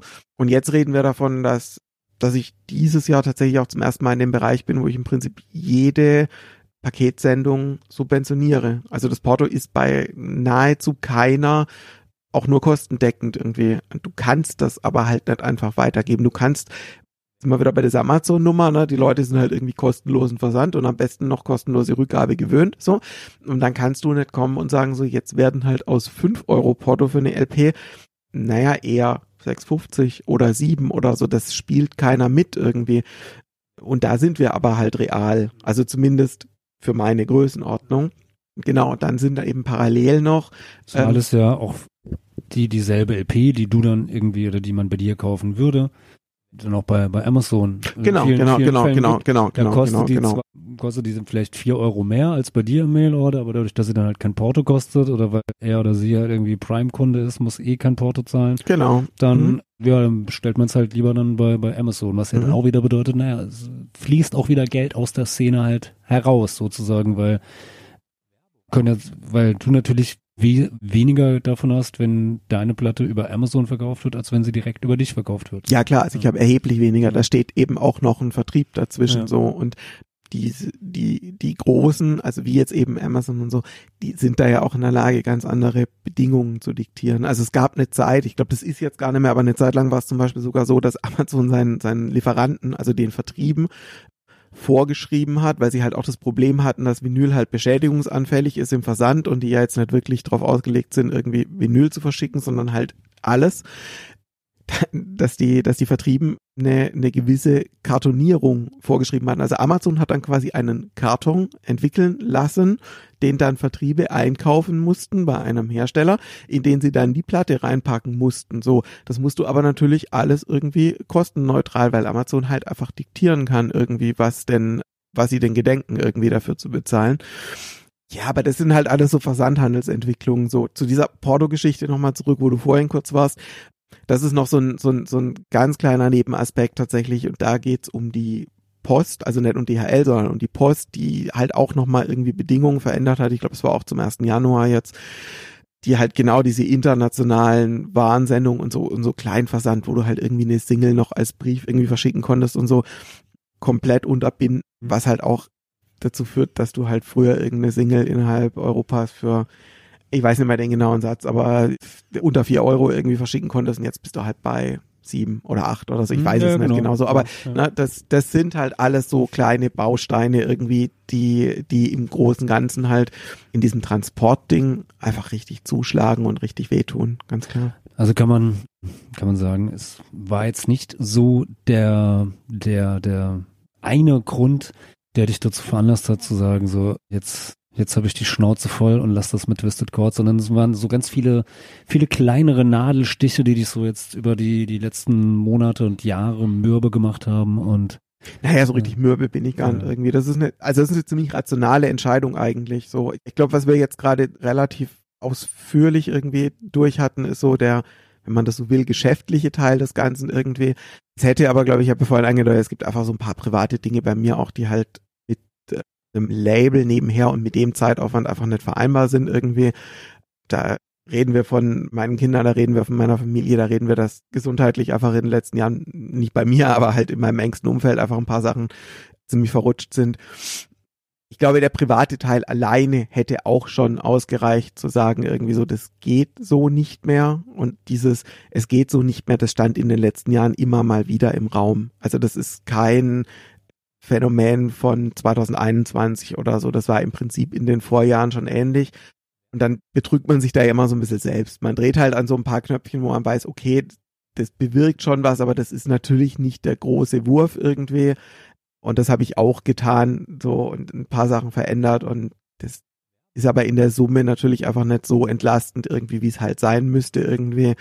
Und wahrscheinlich hätte dieser private Teil irgendwie, den wir jetzt gar nicht so richtig drin hatten, im Alleingang gereicht. So wie wahrscheinlich auch der geschäftliche Teil in Summe gereicht hätte. So und jetzt ist es alles zusammen und jetzt ziehen wir einen Strich drunter. Ja, aber ich meine, ja, ich kann dich, ich kann dich voll, ich kann dich voll verstehen und das komplett nachvollziehen, sowohl das, das Geschäftliche als auch das Private und alles. Ich meine, ich habe ja, also ich war ja niemals auf diesem, diesem Level, wie du warst, sonst was. Also ich habe ja schon viel, viel früher die, die Schnauze voll gehabt irgendwie und also ich kann dir sagen, es gibt auch ein Leben nach dem Label. Bin gespannt. Ach, da weiter, wo ich mit 16 aufgehört habe. Fantastisch, ey. Ganz groß. Gibt's noch Faxedosenbier? Ja, gibt es. Oh. Ja, ja, also auf jeden Fall. Also Werde wir- mich damit beschäftigen. Also wir, wir können gleich, können wir vorne zum, zum Rossmann gehen hier am Bahnhof, da gibt's die. Also, Ich müsste erst mal was essen. Und ich glaube, das letzte Mal Faxe im Einsatz war eher irgendwie, um die, um die Graspflanzen vor Schnecken zu schützen oder so. Keine Ahnung. ich weiß auch nicht mehr. Es ist auf jeden Fall auch schon, schon ein Weilchen her, sowas, ja. Ich glaube, das letzte Mal irgendwie, als wir mit Front unterwegs waren, irgendwie gedacht, ah komm, Dose Faxe für die Fahrt, das ist nicht verkehrt. ja. Nee, aber ich meine, ich finde es ich find's natürlich trotzdem schade, weil, ja, also Twisted Chords einmal ein tolles, tolles Label war, viele, viele tolle Bands irgendwie veröffentlicht wurden und auch viele Twisted Chords Schallplatten, ja, mein Schallplattenregal bevölkern und da drinne stehen. Hast du angehört? ich habe sie mir auch alle angehört, ja. Ich habe sogar auch noch irgendwo die Simonisa Vivo CD. Nee, wie, wie hießen sie? Oh, Simo Ina Simo. Ja, genau. Sick Music in a Sick World. Jetzt ist es Echt, die raus. hast du. Ja, Ka- ja. Aber damals ka- kannten wir uns da schon? Aber wir haben, ja, wir können uns so bestimmt auch schon so, jetzt so 97, 98, da haben wir auf jeden Fall so um den Dreh angefangen, so die ersten Sachen zu tauschen und ich hatte irgendwann die mal Ich verbinde es tatsächlich oder gerade mit Virage Dorcherö. Aber ja, mit Sicherheit gab's da noch, gab's da auch noch Simo Ina Simo CDs. Also die standen eine Weile. Ja. ja, nee, und ich glaube persönlich, also dass wir uns so, so richtig persönlich kennen, war dann, als du mal mit, mit Mirage Dangereux auf Tour warst. Da waren wir in dem, wie heißt das, Kulturpalast? Kulturpalast, ja. Kulturpalast, ja. Ja. So. Das, Ja. das kriege ich auch noch zusammen. Mhm. Das war ja, weiß ich nicht, auch so Ende der 90er oder sowas um den Dreh oder Anfang 2000er sowas. Ja, das müsste, ja, spät, spät in 90. Ich glaube, ich war so, ich glaube 96 oder 97 bin ich zum ersten Mal eine Tour mitgefahren und dann müsste so 97, 98, aber es kommt schon hin, dass da so irgendwie dann Virage Dorcherö war, ja. Ja, rum, hey. ja. Ja. ja, Run Devil Run. Ja. der, der Tom von Virage ist ja tatsächlich bis heute ne, extrem Mhm. engagierter und cooler Booker und Macher vom Kohi in Karlsruhe. Ah, okay. Kleinen, sehr schicken Mhm. Kulturladen.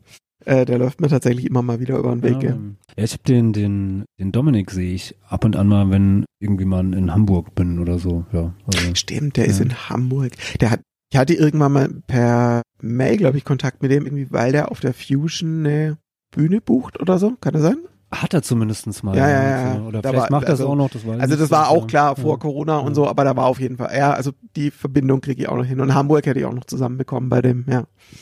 Also Dominik, wenn du das hörst, melde dich. Ne?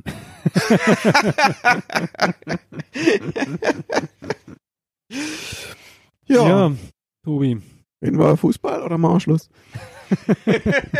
Ich würde sagen, wir machen jetzt erstmal Schluss. Fußball irgendwann Okay. das nächste Mal über den chlorreichen KSC und sieht im momentan ganz gut aus, oder? Also Klassenerhalt ist drin und äh, sicher, oder? Ja, also Geht um nichts mehr. Geht um nichts mehr. Ja, ja, nee, alles, alles okay. Ja, das ist doch fein. Ja, ich hoffe ja doch vielleicht ja, auf den, den Aufstieg noch. Ja, Platz eins St. Pauli. Ich war gedanklich bei Wien Wiesbaden, aber ja, ja, ich war, ich, Ich weiß mit- ich, ich ich, ich konnte das jetzt nicht akzeptieren. Außerdem, also meine Saison ist ja nur vorbei, weil Felix Zweier irgendwie, den darf man nicht so betiteln, wie man müsste. ja, ja, ja, das, das ist doch der, der, der Assi- Assistent vom Robert Heutzer war. Ja, aber das darf, das darf man ja auch nicht sagen. Das kostet auch Geld. kostet auch Geld. Mhm. Naja, gut, wenn man, Da kannst du Dortmund fragen. wenn man im Schiedsrichterwesen oder sowas drin ist, oder? Also, naja. War das nicht? Das, äh, jetzt bin ich mir selber aber war das, war das nicht die Saison, dass irgendwie Bellingham oder so eine Geldstrafe bekommen hatte, weil er das nochmal irgendwie Ja, ja, erwähnt gut, hatte nach dem Dortmund-Bayern-Spiel? Ja, doch, das ja, war ja gut, aber dieses da Jahr. ist ja, also man, also jetzt wurde ja auch dem ja bei, wurde jetzt auch irgendwie, was weiß ich, ich glaube 10.000 Euro Geldstrafe, weil er einfach nur gesagt hat, der Schiri geht mir auf den Sack. Also ich meine, man kann es auch echt übertreiben, so, also. Ja. Meine Meinung. Ja, wir machen Absieger. Ja. Fußball. Auf jeden Fall. Tobi, es war mir eine, eine Freude und ähm, ja, ich würde sagen, ich hoffe, ja. Wenn ihr noch Fragen habt oder sowas, schreibt es einfach in die Kommentare, bewertet uns, gebt uns keine Tiernamen, sondern gute Kommentare, gute Bewertungen und ja, könnt auch diese Folge gerne in den sozialen Netzwerken teilen und verbreiten. Und ja, Tobi, vielen, vielen Dank. Ich glaub, Gerne. Ich, dir gebührt das letzte Wort. Sowas gleich gar nicht gut. ja, vielen Dank auf jeden Fall. Gerne wieder mit euch beiden und wir hören uns bestimmt in irgendeiner Form. Politox Podcast.